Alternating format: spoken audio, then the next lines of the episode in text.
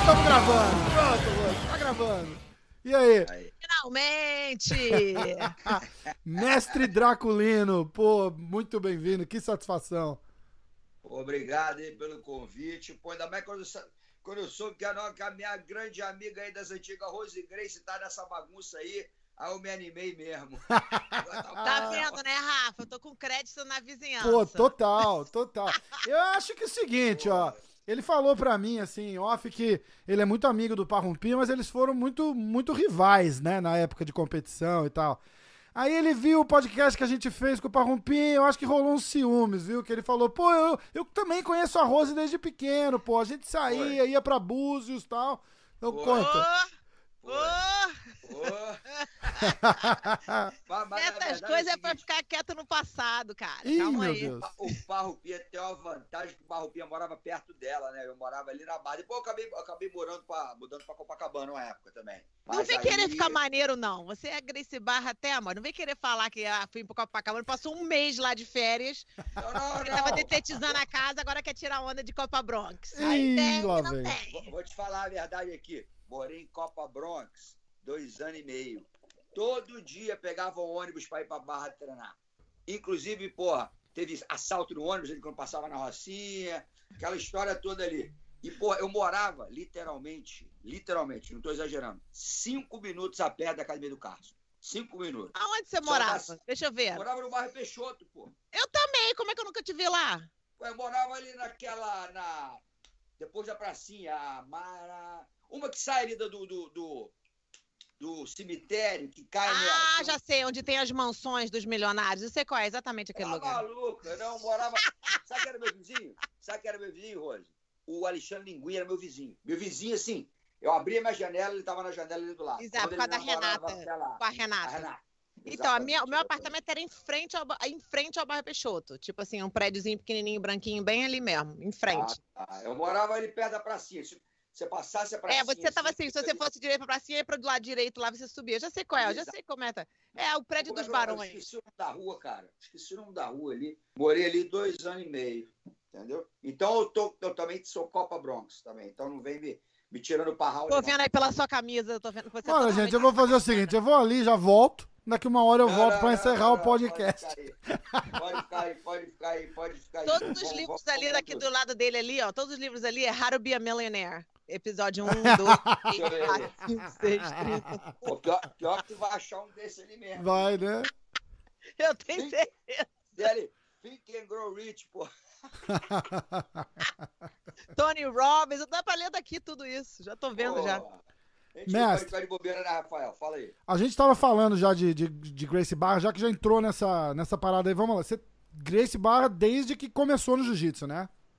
Foi. Cara, na verdade, Rose lembra disso, né? Essa é uma história bem legal. O Carlinhos assumiu a academia do, do, do, do Hollis, o grande mestre Hollis, quando ele morreu.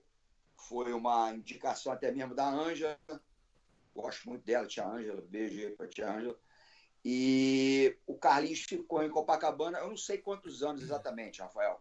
E dali ele resolveu ir para Barra, porque o Carlinhos sempre foi um cara que muito visionário, né? O Carlinhos sempre foi um cara que enxergou na frente. Isso aí todo mundo tem que tirar o chapéu para ele. Ele falou, cara, a Barra é um bairro que promete.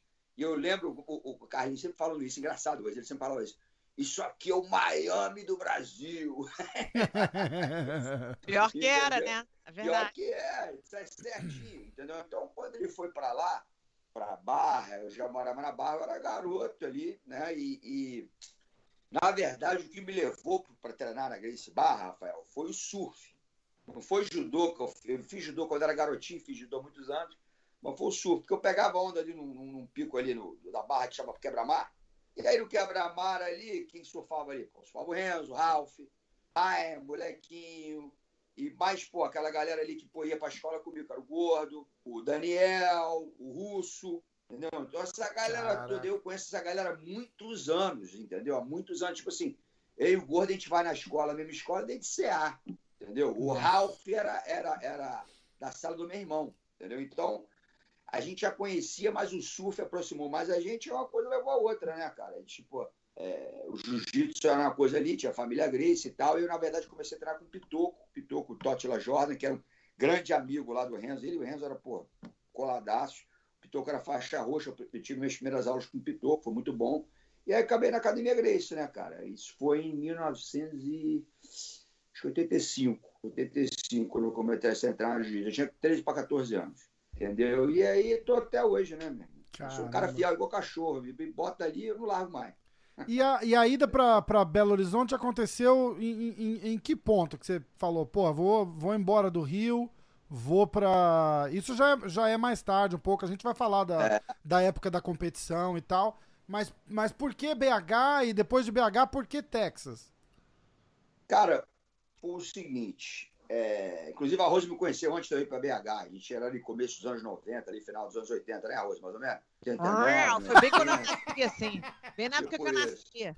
Você vê que ele só deu. No... Olha, você vê que ele assim. Ela era muito novinha, ela era muito novinha, então, mas ela já andava com gente, mas ela era muito novinha. Entendeu? Mas é, eu era um menininho, na verdade, né? Eu era a única menina no meio desses, desses ogros aí. Mas na real, assim, eu e as minhas amigas, porque eles só queriam ficar do meu lado para pegar minhas amigas. Eu não consegui, com certeza, não ia pegar ninguém ali daquela, com aquelas feras em volta. Mas eu vou te falar, você vê que o Draculino, ele é um cara que parece ser um cara direito, centrado, certo, mas com esses amigos que ele nomeou aí, que ele cresceu, você tem que ver que tem alguma coisa sequelada ali, né? Não tem, não, ninguém é normal, não tem jeito. Entendeu? Pô, se o mundo for como normal, muito, muito, muito é? chato. Mas é então, é engraçado. Rafael, eu fui para BH em 95. Eu peguei minha faixa preta no começo de 95, me formei em direito, engraçado isso, depois me formei em direito em foi mais ou menos julho de 95, inclusive formei na mesma faculdade do teu pai, coisa. Na, na, na FRJ ali no CAC. Que massa. Entendeu? Então eu me formei e, cara, me mudei para Belo Horizonte em outubro de 95. Por que, que eu me mudei para um Belo Horizonte? nerd praticamente, né, mestre? Pô, o cara se formar na Federal do Rio de Janeiro em Direito é, pô, uma das faculdades mais, mais concorridas do país, não é? Vou te contar a verdade aqui, tá? Vou ficar em recorde, mas eu Ih, não posso olá. mentir, não gosto de contar mentira, não. Pagou a faculdade em aula particular. das matérias eu levei na barriga, Brad, vou te falar. Eu não acredito eu nisso. Levei eu no Sambaiola. Tinha algumas matérias que eu tive que estudar. Tinha algumas matérias que eu tive que estudar. Na verdade, teve umas que eu tive que estudar assim. Aquelas que tem que estudar até pô, dar raiva e chorar. Mas vou te falar, Rose, juro. A maioria foi na barrigada. Igual meu irmão, passou, no, passou em medicina na USP. Não, foi, fácil, o vestibular tava fácil. Eu falei, claro que tava fácil. Pô, na verdade, eu tava fácil para quem estudou. Eu, queria o ERG, mas eu caí na, na UFRJ porque eu tive nota lá, porque na época era unificado, lembra? Era tipo, pô, você fazia, um, fazia uma prova que aí você, quanto melhor você tirava nota, você escolhia ali, mas eu fiquei na terceira opção, que foi a UFRJ segundo semestre. Mas uhum. enfim, aí, cara, fui para Belo Horizonte em 95 muito numa daquela de seguir o conselho do Carlinhos. É... Cara, o Carlinhos é um cara que, de novo, vou falar, pode falar o que for, o Carlinhos é um cara que vê o futuro. Ele sempre enxerga à frente, entendeu? Eu lembro, cara, no final dos anos 80, eu ali, pô, né, faixa azul, faixa roxa, ele, pô, sentado ali no tatame, pô, meia dúzia de cara ali. Agora era da academia de jiu-jitsu na época, ali, no final dos anos 80, era meia dúzia de gato pingado, um monte de caixa grossa maluco. Ele falava assim: bicho, vai ter um dia que eu vou fazer campeonato nos Estados Unidos com mais de mil atletas. Cara. Aí nego olhava assim, ele virava. Aí o nego olhava ali e falava assim: cara, Carlinhos é muito louco, puta que pariu. nego ria. Cara, aí agora tu vê que mil atletas, um campeonato pequeno, cara. Pequeno. É. Um campeonato da federação de mil atletas é um campeonato local ali, o Houston Open, Dallas Open, LA Open. Entendeu? O campeonato o Campeonato Brasileiro, o último Campeonato Brasileiro ano passado, sabe quantos atletas tiveram, cara? 7.500. Caraca. Porque eles têm mirim, pré-mirim, tem é. tudo, né? Tem criança também. Cara, o Campeonato Mundial de Marcha teve 5 mil atletas. Entendeu? Então, o que ele viu na frente, na verdade, foi muito maior. O negócio hoje em dia explodiu. É um, um, um, negócio assim que ninguém pode. Na nossa época, Rose, como é que tu ia imaginar isso? O cara tem que ter muita visão para imaginar isso. Porque a gente gostava, a gente amava, a gente fazia as coisas todas ali pelo amor à arte, mas a gente não ia imaginar que o negócio ia ter, ter, esse, esse vulto que tem, entendeu? Cara, a gente não imaginava nem o UFC, nem o que tá. Imagina, exato. nada disso foi, foi imaginado e pensado. E o engraçado, Uma coisa que eu acho legal também, que vem muito da minha família, das pessoas que nem você, Draco, que estão há muito tempo, é que a gente mais ou menos que cresceu junto com essa confusão toda, né? Então Sim. faz com que a, eu acredito que o pessoal do jiu-jitsu tem uma maneira diferente de lidar até com as pessoas e tudo, por causa desse crescimento veio junto. Você não ficou famoso um dia, você viu, com certeza. regou e trabalhou duro para construir tudo que a gente tem hoje em dia. Exatamente. E graças a Deus, e assim, por isso que dá todo mundo falar, ah, cara, os caras da família Grace são tão gente boa que você conhece eles no restaurante, todo mundo é legal, o fulano, sou fã do Draculino, conheci ele, o cara é legal no restaurante. É porque tipo assim, pra, tudo isso aqui é tipo, nossa, que loucura, né? Tipo, como é. assim? E é muito legal, muito, satisfa muito satisfatório. Cara, a gente, a gente não tinha nenhum motivo, Rafael, que não fosse o amor pelo que a gente fazia. Cara, não tinha dinheiro envolvido. É, os, caras, os maiores mestres não faziam dinheiro, cara. A Rose sabe disso. É. Eu, eu falei, eu tive, eu tive um pessoal aqui e eu, e eu falo sempre muito disso. Eu falo, porra, esses, esses, esses moleque fazendo carreira em jiu-jitsu hoje, tudo rico, cheio de patrocinador, não sei o quê.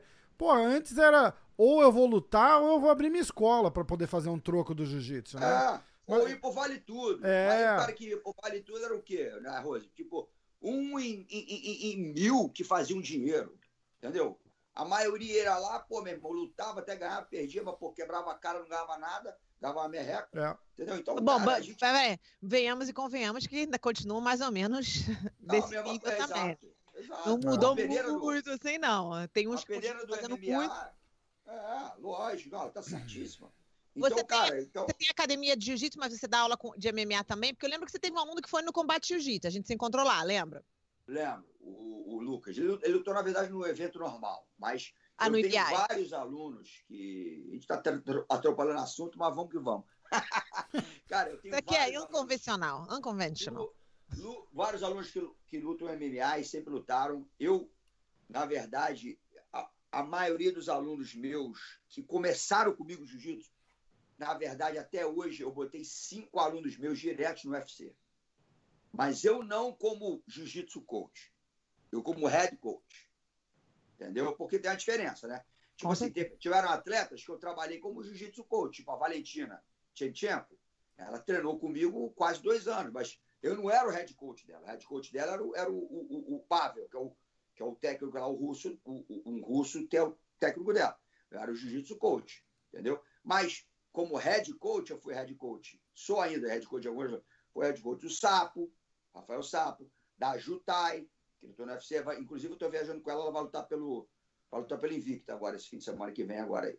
É, eu, o Robert Santos, que é um garoto levinho, que lutou no UFC também, muito bom, 125, acabaram com a categoria, infelizmente.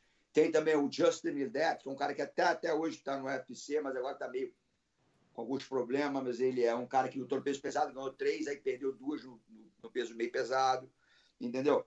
E tem quem mais? Tem mais um, deixa eu lembrar. Eu sei cinco lutadores que eu entrei, no, que eu botei no UFC, e, pô, vários outros eventos. Tipo o Legacy aqui, que foi o cara que, que levou mais teve eventos no Brasil, né? Então, enfim, é, eu tenho essa ligação com o MMA, mas se você perguntar para mim por que, que eu me envolvo com o MMA, é porque eu amo a arte, eu amo o esporte, mas eu odeio a politicagem, eu odeio o ambiente do MMA, eu não gosto. Eu só me envolvo com o MMA para ajudar pessoas que eu gosto, que são alunos meus, que precisam da minha. de ter confiança ali comigo, de gostam de estar comigo ali, de eu ajudá-los tecnicamente. É a única razão. Porque pô, eu faço quase nenhum dinheiro com MMA, uhum. entendeu? É, 1% da minha academia treina MMA, porque ninguém vai ficar tomando soco na cara, tem que ter um cara. O cara, igual a gente que lutou MMA, tem que ter uma coisa diferente ali. Não é para qualquer um, entendeu? Então, então, cara, é. É, oh, é, é o understatement do século. É verdade. É, uma coisinha, um parafuseado. entendeu? Então, cara, é, é meio que linkando um assunto ou outro, né, Rafael e Rose, quando eu fui para BH é, em 95, eu tive a benção de ter uma casca grossada de cara para treinar comigo. Mas o legal foi o seguinte: era uma casca grossada que não sabia jiu-jitsu, Rose. Porque eu prefiro muito mais assim, eu prefiro eu meter a mão no cara e ensinar um jiu-jitsu, que eu acho que eu tenho jiu-jitsu de muita qualidade, graças a Deus, entendeu? Eu meti a mão nos casca-grossa da capoeira, os caras do judô casca-grossa, uns caras casca-grossa natural, atleta, porra, triatleta, não sei o quê. Então, pô, eu tive esse material humano ali, cara, e foi uma maravilha. Vocês verem a quantidade de campeões que saiu né? é, dessa, dessa, dessa, dessa galera aí, né, cara? A gente tem campeões mundiais anuais na IBJJF desde 98. Todo ano. Todo ano tem alguém campeão lá na academia. Entendeu? É, Hoje verdade. em dia a galera conhece mais os nomes aí, o Felipe Preguiça de lá, Romulo Barral, Samuel Braga, entendeu? Esses caras aí são todos de lá. E, pô, no passado teve Eric Vanderlei, Cristiano Tite, Rapuru, Sururu, etc, etc, etc. Então, é, é... eu acho que eu tive muita benção de chegar num lugar que estava querendo, estava precisando de ter um, um, um jiu-jitsu Grace ali. Eu, eu, eu, eu, o meu jiu-jitsu é o Grace, né? Eu aprendi com a família Grace e é o jiu-jitsu que eu, que eu, ensino e que eu aprendi. Eu não aprendi jiu-jitsu com outra linhagem. Aprendi ele jiu-jitsu da linhagem Grace. Entendeu? Então, acho que pô, botar o jiu-jitsu nessa galera foi uma benção. Graças a Deus, resultados até hoje, gerações, gerações, são 25 anos de trabalho lá já. Entendeu? Então, é, graças a Deus, eu acho que foi pô, uma união boa, entendeu? Pegou um jiu-jitsu qualidade com a galera casca grossa e deu no que deu. Você ficou quanto tempo lá, mestre? Eu fiquei de 95 até 2008. E lá, então, são 13 anos. É. Que legal. E aí vem o, vem o, vem o estalo de, de ir pro Texas, porque o Texas, a Califórnia é, é, é tá cheio já, né? Isso a gente já, a gente já sabe. Aí, como, como é. que veio a ideia do Texas? E antes de você responder, Rose, acende a tua luz aí. Tá super escuro. Saco. É, tá melhor tá mesmo, Luiz. escuro pra caramba. Não dá nem pra te ver direito, pô. Calma aí, calma aí, cara. É o quê? Tô mandando mensagem pra ah, ela. Melhor, ó, abaixa um pouquinho o teu microfone e acende Ai, a luz.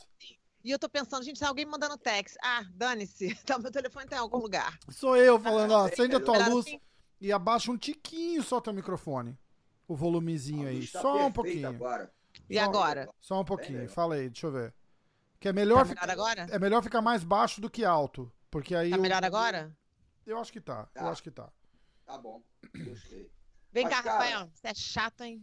Só pra lembrar. Vai, Tá vendo? Mas depois a galera vai lá no YouTube e fala assim: nossa, que legal que é a Rose. Que bacana que é a Rose. Devia trazer a Rose mais no podcast. Tá vendo? E é tudo porque Ai, eu fico te dando os toquezinhos do áudio, pô. O áudio tem tá que estar tá bom. Tá bom, diretor, desculpa. Vamos lá. Vai nessa. Gravando.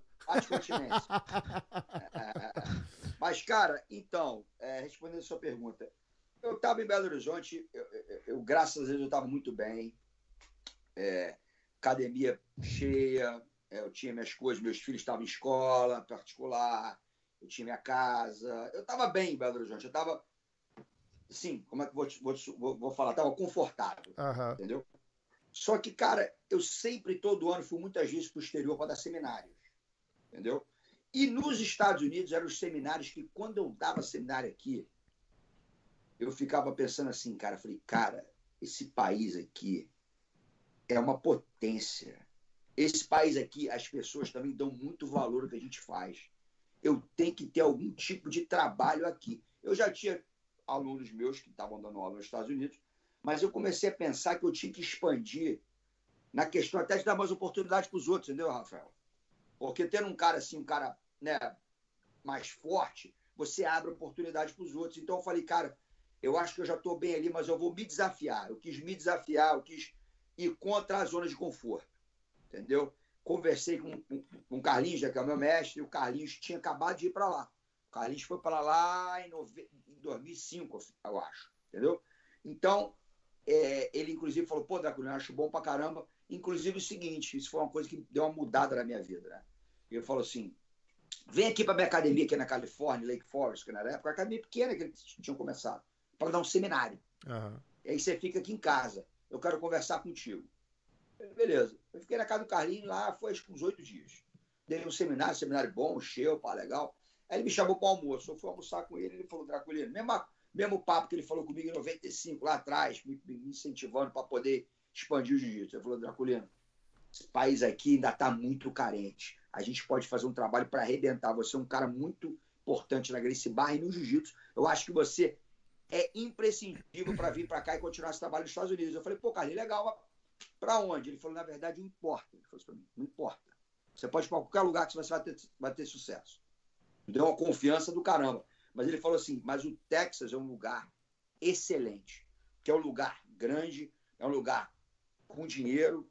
É um lugar que eu acho que a gente pode botar uma bandeira lá. E eu já tinha muito, três alunos, na verdade, que já estavam no Texas, alunos americanos, entendeu? Que era o Liu Cantu, o Brandon Mullins e o Paul Thomas. Então, aí foi, pô, beleza, Texas, pô, Dallas, Houston, San Antonio, Austin. Ele falou, bicho, Houston, bem central, é acho que a quarta maior cidade dos Estados Unidos, vamos para lá. Eu falei, então vamos. Basicamente isso. Botei minha vida toda, convenci a família, a família sempre apoiou, graças a Deus. Ninguém queria ir, né? Lógico, porque, pô, quando, né, todo mundo com a vida ali, a minha filha, pô, minha filha tinha. Ela tinha 13 para 14 anos, já sabe, é menina Putz, com 13 para 14 anos. É, adolescente. Adolescente. Não quer ir nem na esquina. Não quer nem já. na esquina, só quer saber das amigas. Exatamente. O meu filho era mais novo, tinha 10, então foi mais fácil. Mas, cara, a gente veio, né? E, e, e, claro, nenhuma adaptação é tão tranquila assim, né, gente? Eu acho que sempre tem uma né? É. Mas deu certo, cara, também aqui de cara o trabalho deu certo e já são 12 anos e meio agora para completar, entendeu? E eu fiz a escolha certa, expandi, cara, dei oportunidade de trabalho para muita gente aqui nos Estados Unidos, vários alunos meus diretos.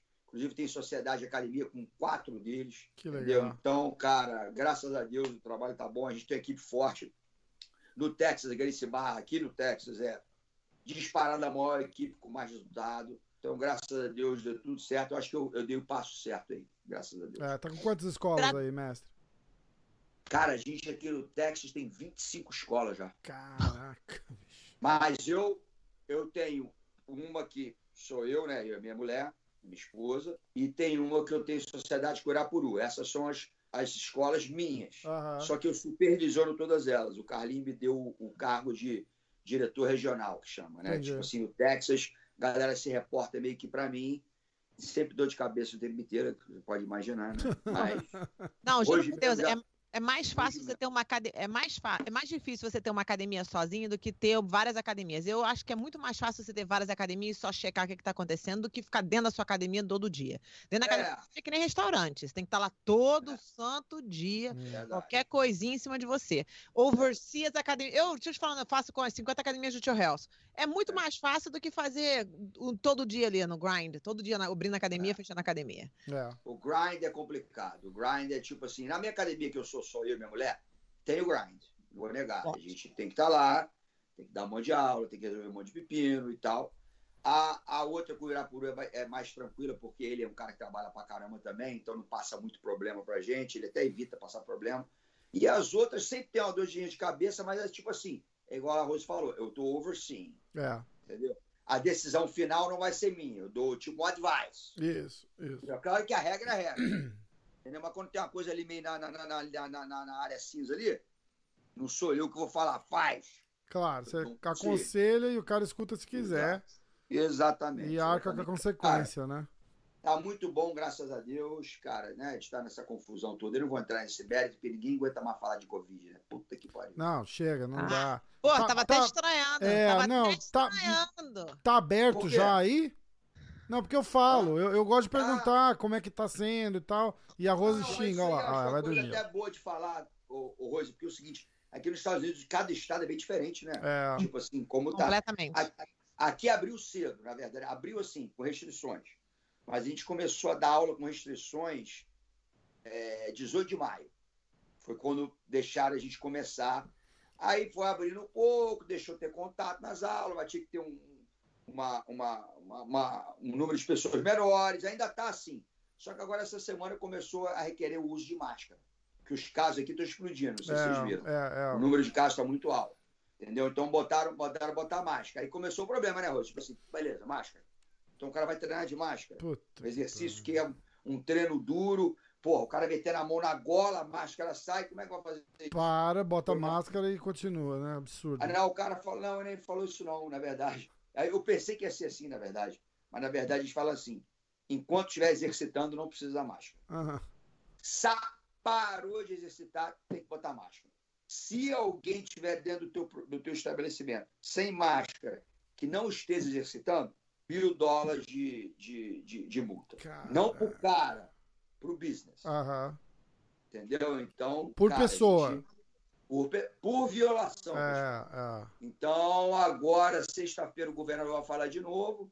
E vamos ver, né? Vamos ver. Mas a gente está seguindo a regra aqui. Eu não, eu não vou jogar um trabalho. Vou arriscar jogar um trabalho de anos, cara, por causa de, pô, de uma.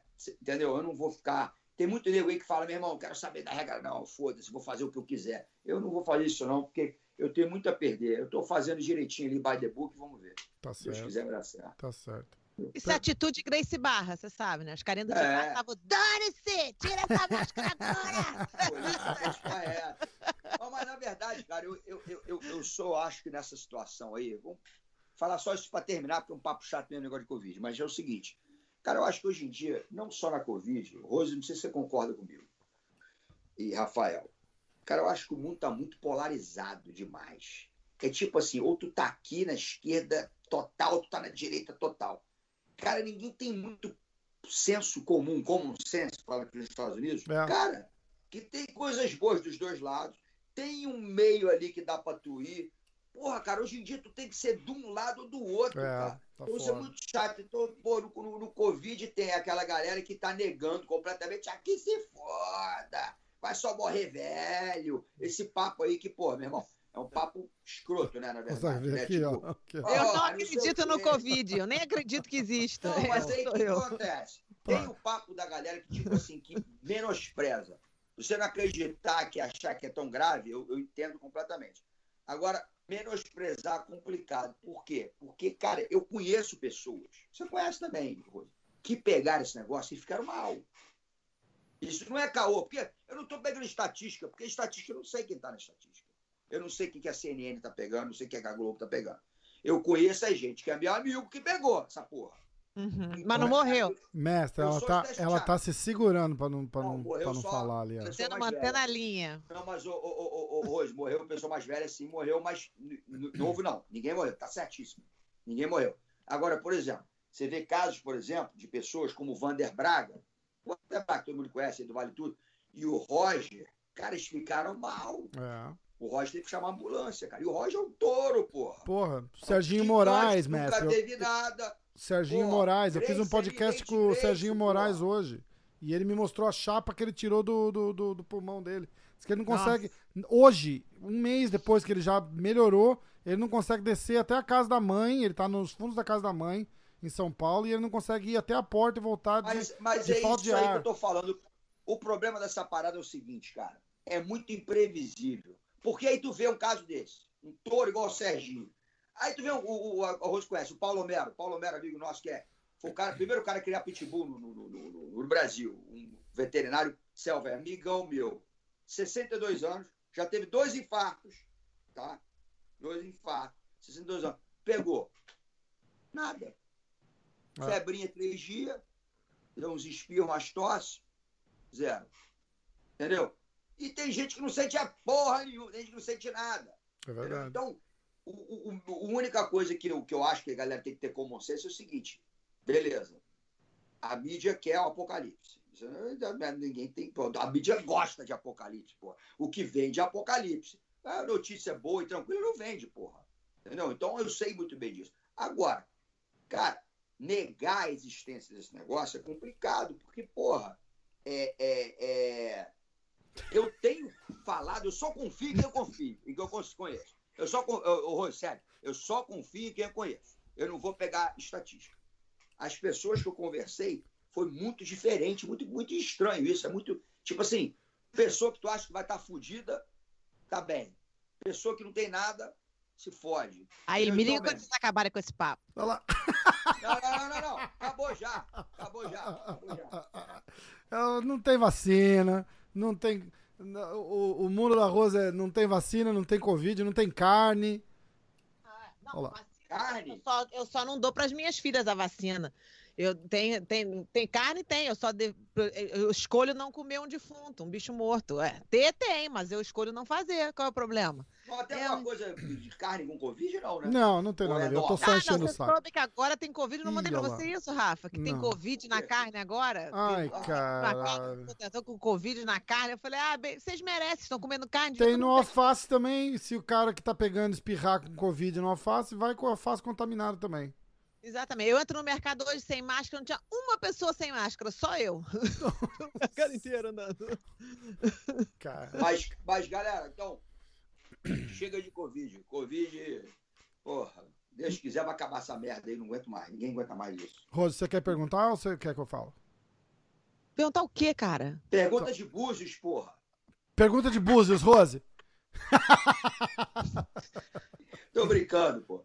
No, no, no, quer, quer me arrumar? eu sou uma dama, agora só. Eu sou uma dama hoje em dia. Uma mulher, uma, uma dama. Hoje em dia acabou aquela bagunça de boas. Mentira, acabou porra nenhuma, né? Acabou, pô, acabou onde? Você aí não sabe da gente, não. Nunca aí, pô. Só dá um... Pô, agora eu quero saber. Conta de búzios, então.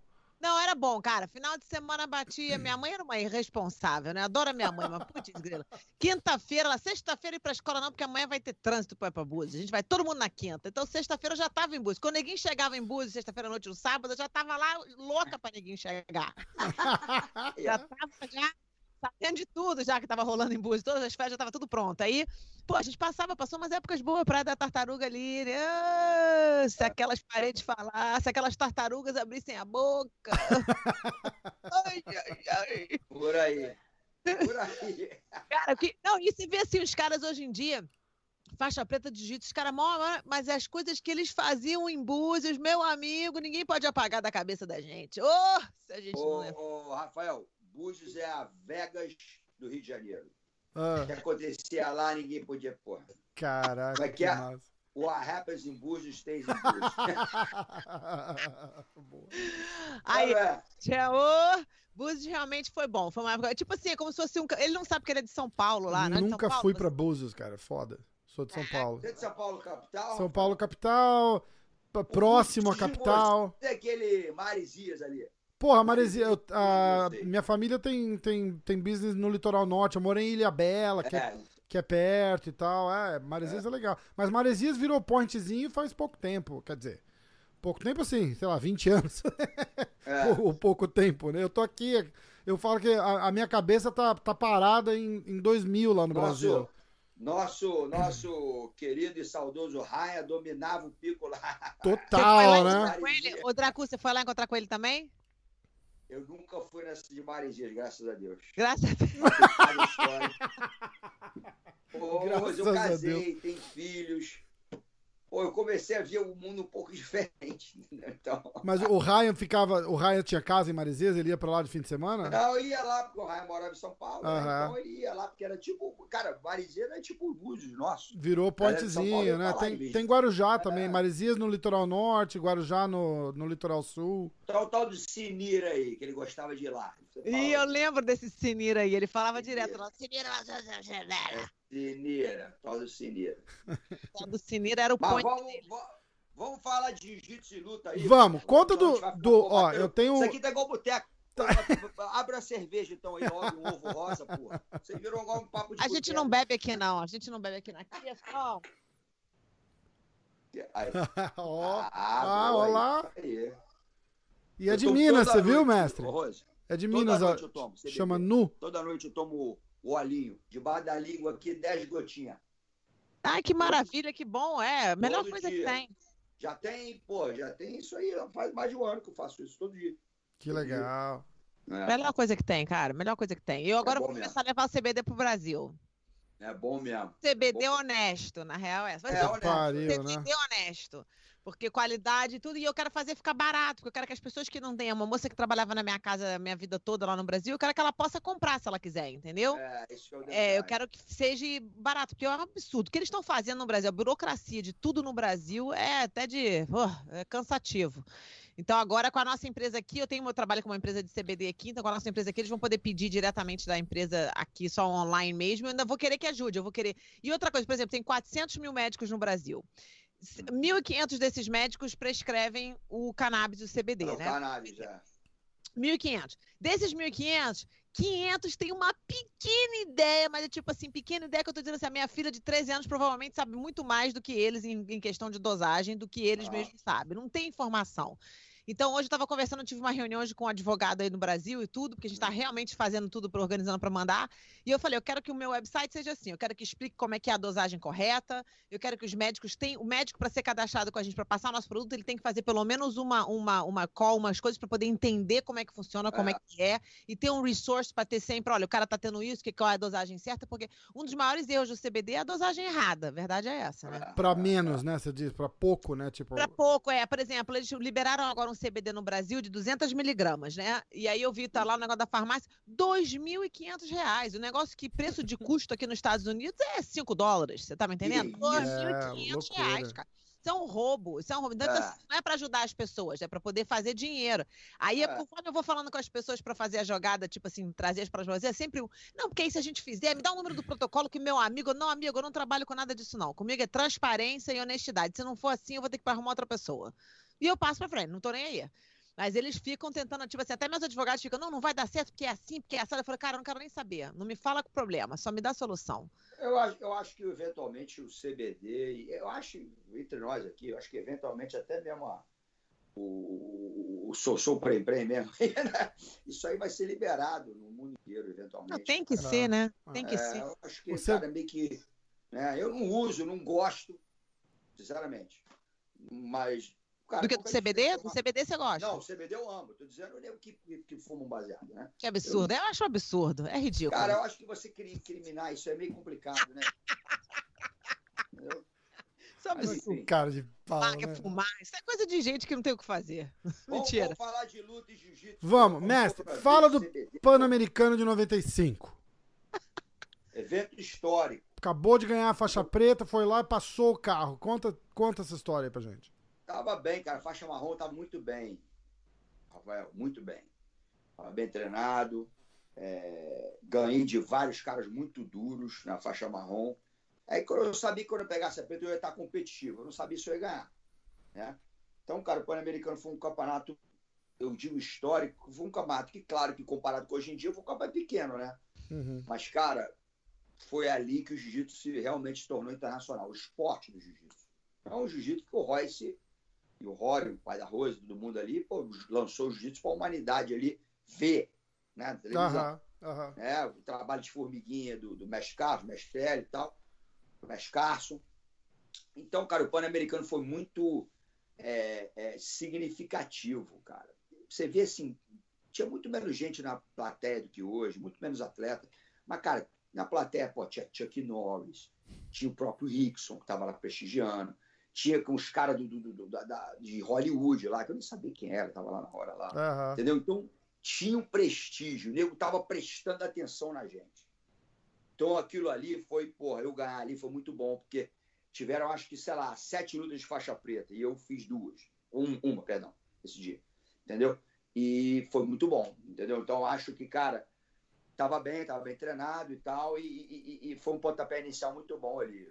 Foi, foi aonde esse, esse Pan-Americano? Foi em Irvine. Irvine. Que massa. Foi na Universidade da Califórnia, na UCLA. UCLA. Isso. Eu que legal. UCI. UCI. UCI. Perdão, UCI. Isso aí. E a, e a... virado. Pô, meu irmão, tava acostumado com o Melo Tênis Clube, Tijuca Tênis Clube, ABB. Porra, chegamos lá nesse, nesse, nesse, nesse ginásio, pô, arquibancada é retrátil, banheiro limpo. Porra, meu. Eu falei, pô, não quero mais nada, não, eu quero ficar aqui. Foda, né? Não quero voltar pro Tijuca, não, porra. Tem que, pô, andar assim, pô, por cima das poças de mijo. Porra. Entendeu? Porra, não dá pra botar, não dá pra botar o kimono direito, botar o kimono lá de fora, entendeu? Então, pô, a gente viu ali que era uma evolução legal. Entendeu? Então foi, foi um evento muito marcante. Graças a Deus, pô, tenho essa benção de ter participado e ido bem lá, ganhado. Muito legal. E essa rivalidade que você falou que você tinha com, com o Parrumpinha, tem uma rivalidade com o Royler também muito grande. Você, você... Cara, na verdade, eu vou te falar. Não é, eu não vou te falar que chega a ser rivalidade. é uma competitividade na época é de. Uma competitividade. É, porra, essa Ele gosta da fofoca, o Rafa gosta da fofoca. Tem que fofoca da então, assim, Não, porra, mas eu falo, eu falo, rivalidade que eu falo é ali competindo. Peraí, peraí, peraí. Fala, aí, fala. Assim, ó, ele vai botar assim, ó. Draculino fala de parrumpinha. Aí bota. Porra, mas, mas, Pô, mas não é tá, é, se não é, falar mal, não tem problema não, nenhum. Mas, cara, olha só, com parrumpinha, na verdade, nem foi uma das piores rivalidades que eu tive, não.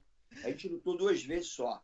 É, e, cara, o Parrupinha era meu amigo já de antes. Antes de eu lutar com o Parrupinha, ele era uma rosilema. A gente ficava ali junto na casa, pô, encontrava pô, direto na noitada do Rio de Janeiro. Então o Parrupinha era meu amigo. O Royler, na verdade, é, sempre foi um herói para mim. O Royler foi um cara que eu era fã do Royler.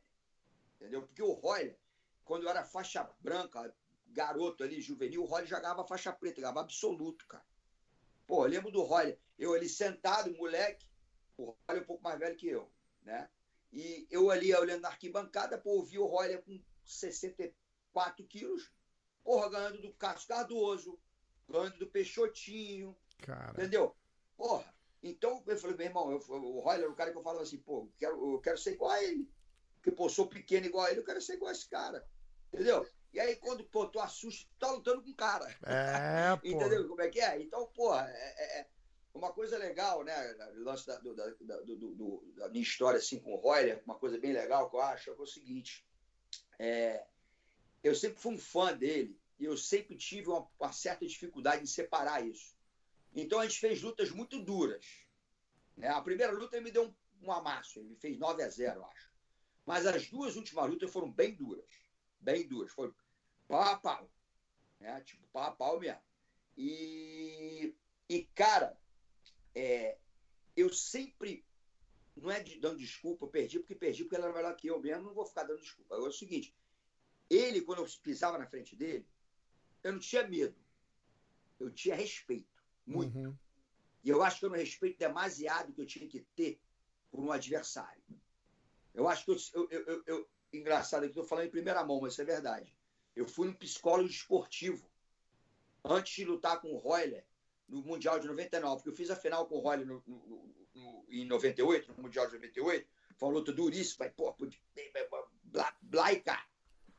E aí eu sabia que eu ia me esbarrar com ele de novo, porque eu estava muito bem, e ele era o campeão. Falei, meu irmão, sei que eu vou lutar com ele de novo, nesse ano, é, é, inevitável. E aí, cara, eu, eu procurei um psicólogo esportivo. Eu falei pro cara, eu abri o jogo, falei, cara, eu tenho dificuldade com esse cara. tenho dificuldade porque eu, eu não estou conseguindo separar. Entendeu? E ele foi no, na raiz do problema. Pô, que entendeu? legal. Foi uma luta feia, a última luta que a gente fez foi muito feia. Foi uma luta que ficou em pé o tempo inteiro. Ele não queria me puxar para guarda, não queria puxar ele para guarda. E foi uma luta que ficou 0 a 0 em ponto, em vantagem e tudo. E aí deram a vitória para ele. Entendeu? Então foi a nossa última luta foi na semifinal de 1999 Mundial. E, e, cara, eu sempre me dei muito bem com o Royler, me dou super bem com o Royler. Eu sou muito grato a ele, porque ele me fez ser um lutador muito melhor. Ele me fez voltar atrás judô, por exemplo, eu não trava judô. E ele, porra, judoca bom pra caramba, além de jiu-jitsu maravilhoso. Eu tive que fazer judô pra lutar com ele, senão eu ia tomar um pau redondo, entendeu? E o Parrupinha também, né? voltando ao Parrupinha, o Parrupinha é um cara meu amigo, eu adoro o Parrupinha. É... Nossa história, a gente teve duas lutas, uma eu ganhei e uma eu perdi.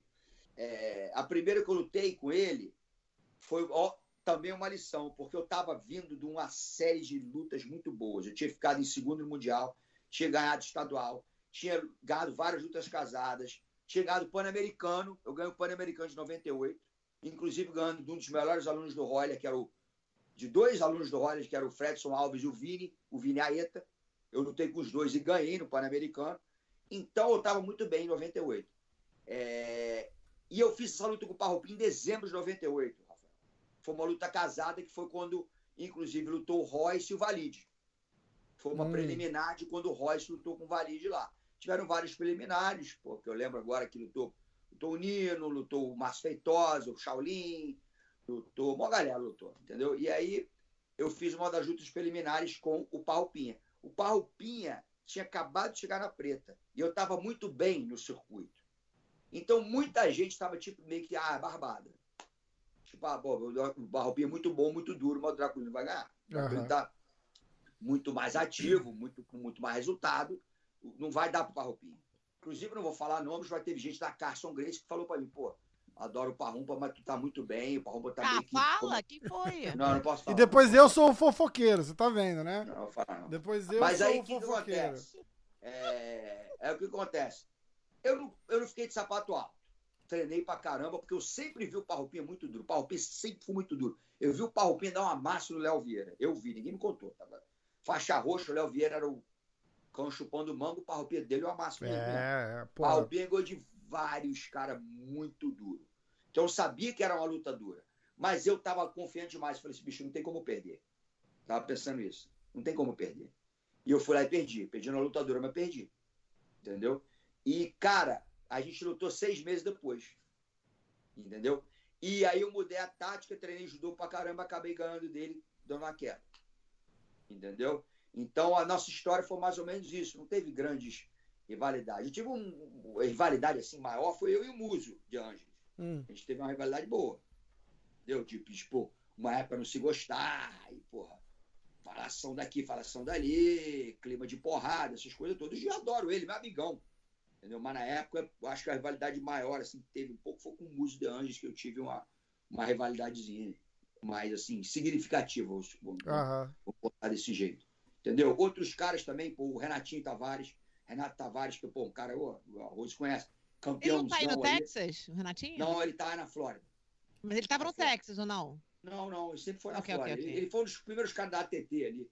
Uhum. E, pô, eu lutei com, com o Renatinho em todas as faixas. Mas sempre também amigão dele, adoro ele também. Cara, eu nunca tive um rival assim de, de ser uma rivalidade tipo que tu vê hoje em dia, pô, Renzo Valide, ou então, porra, Royce Valide. Eu nunca tive um cara assim, desse jeito. Valide todo mundo. É, Puta que entendeu? pariu. Então, então, cara, foi, foi bem assim suave, Rafael. Eu sempre fui um cara que, cara, eu sempre fui bem real, mas eu nunca fui um cara presepeiro, nunca fui um cara que gostei de ficar fazendo marketing, falando merda e, e, e, e, e- e botando polêmica. Pô, eu fazia o que eu fazia no tatame ali, lutei vale tudo também, o que eu fazia o que eu fazia ali mesmo. O cara falasse merda minha, eu ia, eu ia gostar do cara, eu queria arrancar a cabeça dele. Mas se ele É. não falasse nada de vida, eu não falava nada do cara também não, Bré. Entendeu? Eu fui sempre um cara mais assim, entendeu? Acho que de repente até por isso que eu não fiz mais um nome. Eu acho que falação da, da, da Ibope, né? Mas Sempre eu deu, né? Sempre deu. E, ah, Hoje em dia É, amplifico- eu eu amplificou demais, mas dessa- parada, naquela época também, como é que ia falar para, como é que ia fazer pra, pra, pra- pra ficar falando? Era A gente fazia música. Era música. É. como música. Cara, era outra, cara, era outra realidade, né, Arroz? Tipo assim, cara, não tinha telefone celular. É, então. internet não existia. Entendeu? Então, o que acontecia muito, né, Rose? Era muito boato. Tinha muito boato. Entendeu? Tinha muito, tipo assim, é, porra, aí, conheço um cara que treina lá na, na, na, na, Carson, que, porra, os caras falam um monte de merda tua aí. Pô, falaram que, pô, meu irmão, que tu é frouxo, que não sei o quê, não sei o quê. Aí tu, porra, é mesmo? Quem Quem? falaram? Ah, os caras. Ah, os caras falaram aí. Tipo assim, entendeu? Então, isso aí já ia te atiçando. E muitas vezes eu tenho certeza hoje que não era verdade, que era um exagero, que era uma Uhum. coisa. Mas hoje em dia, que, que acontece? Hoje em dia tu vê um monte de cara falando merda pra caramba, porque tem internet, cara. É. A internet é uma coisa pública. Que o cara vai lá e mete a, a- a- a parada. Ele esculhamba, xinga a mãe do cara, fala mal do filho do cara, da filha do cara. Porra, aí o mesmo cara que faz isso te manda mensagem privada. Porra, é pro show business. Porra, meu irmão, vou tomar no cu dele, porra. Eu não funciono desse jeito. Entendeu? Meu irmão, se o cara, meu irmão, se o cara falar, se o cara falar mal da minha família, dos meus amigos, do meu time, e depois ficar querendo pô, falar que é seu show business, não tem esse negócio de show business, não, meu. Tem certas coisas que o cara não pode falar. Eu não falo. Tá É. entendendo? Eu não vou ficar cruzando linha. Porque, porra, o cara tem que ser autêntico, eu acho. Entendeu? Tipo assim, pô, uns caras que eu sou fã, vou falar aqui do MMA, são os irmãos Dias. Eu adoro eles, cara. Os caras são quem eles são. Eles não são show business. Eles são bronco mesmo. É. Eles querem que se foda mesmo. Eles fumam baseado deles mesmo e foda-se. Eles são Eles daquele são. jeito. É Eles real, né? Não tem, não tem, não tem E- nada e- então, forçado. bicho, então eu respeito, eu respeito. Que é o jeito dele. Ele é aquilo ali. Beleza. Agora, meu irmão, o cara que dá a volta em todo mundo. Porra, dá pernada em todo mundo. Sacaneia todo mundo. Fica falando mal por trás. E fica botando nas redes sociais que, pô, Jesus, aqui. Ah, não, meu irmão, esse cara não tem paciência mais pra isso, não. Tô ficando velho pra essa porra já. Foda, né? Tá entendendo? Então, meu irmão, se o cara quiser, porra, falar merda e. Como é que fala? É walk the talk. Ele fala, eu tô esquecendo em português. Tipo assim, É, o cara segura o que ele falou. É, Beleza, mata a cobra e respeito. mostra o pau. Exato, eu respeito, eu respeito. Viu? Agora não vem de caosinha. Ah, não, peraí, pô, brother. Pô, não era pessoal, não, pô. Eu tô, eu tô falando mal da tua filha, da tua mulher, mas é porque é o showbiz? Mas, meu irmão, ah, meu irmão, pra mim não dá, não. Isso não existe pra mim. Entendeu? É o, eu fiz um com o Babalu e o Babalu falou um negócio parecido também. Ele falou, pô, o cara vai ficar falando mal de mim lá, ó. Ficou falando mal de mim duas, três semanas antes da luta. Todo dia o cara tinha uma porra do cara falando mal de mim, da família, não sei o quê. Aí chega no final da luta, veio querer apertar minha mão. Foi apertar minha mão, caralho. Sai daqui É, que é eu te que eu arrebento. É isso aí que eu muito, entendo. muito bom. É isso que eu não entendo. Eu não entendo, são essas coisas, entendeu? Tipo assim, eu acho que a gente, como artista marcial, a gente aprende respeito, a gente aprende né, é, é, é, é, várias coisas importantíssimas na vida de qualquer um. Entendeu? Aí nego começa a cruzar essa linha. E a gente é brabo, né, meu irmão? Porra, a gente tem, o que a gente estava falando antes, a gente tem alguma coisa um pouquinho diferente. Pô, aí o cara vai querer passar uma borracha em tudo. Porra, é igual o McGregor com o, o Khabib. Pô, no É, meio da porrada, o, Ka- o, o Khabib metendo a porrada nele, ele. This is just business, this is business. Ele falou, business, business é o caralho, meu irmão. Agora porrada aqui, ó. Separou que ir pra cima. Pô, o cara falou mal do pai do cara, falou mal da religião do cara, falou mal da- Ah, do pô. país do cara. E aí acaba, acaba. É, é, é brincadeirinha. Não Ah. tem essa não, meu irmão. Foda, né? Tem que segurar, né? Tem que segurar a onda. Eu adoro, eu adoro shit talking. Nossa, como eu me divirto. Mas tem que saber fazer. Eu acho que quando fala mal da família é problema. Quando fala mal da religião É, é o problema. Agora, um Sonnen, assim, um Ben é, ele é eles são ele é bons. bom, É. Ele é bom, ele é bom, Eles ele é são bom, bons no ele que é eles fazem, eles continuam. Você não precisa desrespeitar a pessoa pra falar da pessoa, entendeu? Mas sabe o que eu acho? Eu acho que o Chael Sonnen, você, você me percebe que ele é falastrão, entendeu? É, é engraçado, ele faz careta, faz cara de bravo. Ele tira a foto, ele faz assim, ó. Tipo, cara, é ridículo. Ninguém fica bravo, ninguém fica Ele bravo assim, né? Ele mandou uma mensagem uma vez num e-mail falando pra mim, cara, Rose, eu recebi tanta ameaça do Brasil, eu recebi umas 15 ameaças de morte, eu vou te falar que o número 7 eu acho que tava falando sério. Cara. É, Eu acho que o número 7 O tava número falando sério, eu tô 7. preocupado. cara, ele tem um, ele Cara, tem um podcast mas- sensacional. Você já ouviu o podcast dele, mestre? Ah, fala. Ele, Ah, o desculpa, quê? ele tem um podcast sensacional. Ele fala, Eu vi alguns. ele fala eu vi uma um dele hora. Falando do, do, do- quando o Royce dá uma dura né, de bravo aí no primo da Rosa de Bravo.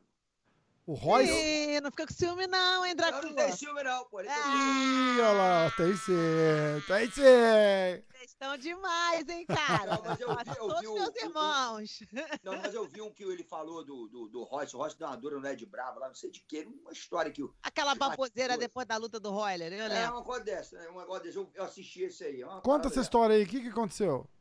Eu não sei direito, não. Eu sei que o, o, o, o, o Chael Sonnen fez um podcast sobre isso. Hum. Ele, ele malandro, né, anunciou: Royce Grace quer brigar com a de Brava.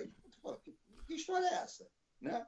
Aí eu cliquei lá pra ver, né? Pô, é jornalístico, né? Clickbait, né? Perfeito. é. Aí não, era, parece que eles se estranharam lá, não sei aonde, não sei, não sei de quê e tal. Mas, O, o, o Eri acabou a luta com o tio Royler e o Eri foi lá pra atrás da luta e foi vomitar, que às vezes acontece, né? Depois de ficar uma luta dessa aqui, foi lá vomitar. Aí o Eri tava lá vomitando. Enquanto o Eri tava vomitando, o tio Royce veio e falou: Você tá falando mal de mim, você não sei o quê, pra sair na porrada, e o caralho, o Eri vomitando e o tio Royce falando as paradas todas. Aí os caras lá do Eri fizeram um vídeo, cara, fingindo que era o tio Royce tava querendo bater no Eri num ali. Aí o Eri, o Eri vomitando no vídeo. Cara, é muito. É. Os caras Puta que Não, mas é uma história dessa aí, um negócio desse aí, entendeu? Coisa Mas, tipo assim. assim, cara, eu acho que é o seguinte, TikTok é legal sim, Rose. Eu acho maneiro, porque é igual esse negócio. Eu vi a manchete e eu cliquei, entendeu? Só que tem certas coisas que o cara não pode falar, Rafael. É verdade. Irmão, não fala da família do cara, Tem limite, né, não cara? fala da mulher do cara, não É fala verdade. da filha do cara, do filho do cara, É. não fala da religião do cara. É verdade. Meu irmão, quer falar de mim? Qualquer coisa, tipo assim, ele é uma merda, acho que ele é uma merda, vou meter a porrada nele, vou nocautear, vou finalizar. Beleza. Jiu-jitsu Tá dele é normal. ruim, ele é babaca, Tá o que quiser. Agora, né? outra coisa também, cara. Não fala mal do coach do cara. Não fala do time do cara. Fala do cara, brother. Pô, pô, É. mantém o negócio ali do cara. Sacaneia o cara, faz meme. Bota o cara com cara de galinha, tudo bem. Agora, pô, meu irmão, os caras cruzam a linha, né, cara? É, demais, verdade, né? é. Pô, teve um, um- um cara, eu esqueci o nome dele, que falou mal de um oponente dele que tinha uma filha com deficiência mental, cara. Não, é Porra. ridículo, é absurdo. é absurdo. Porra, aí não, né, cara? Porque hoje em Você dia o cara. Pô, meu irmão, Os caras tomou um tiro, brother.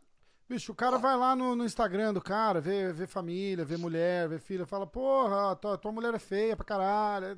Cara, Perdeu.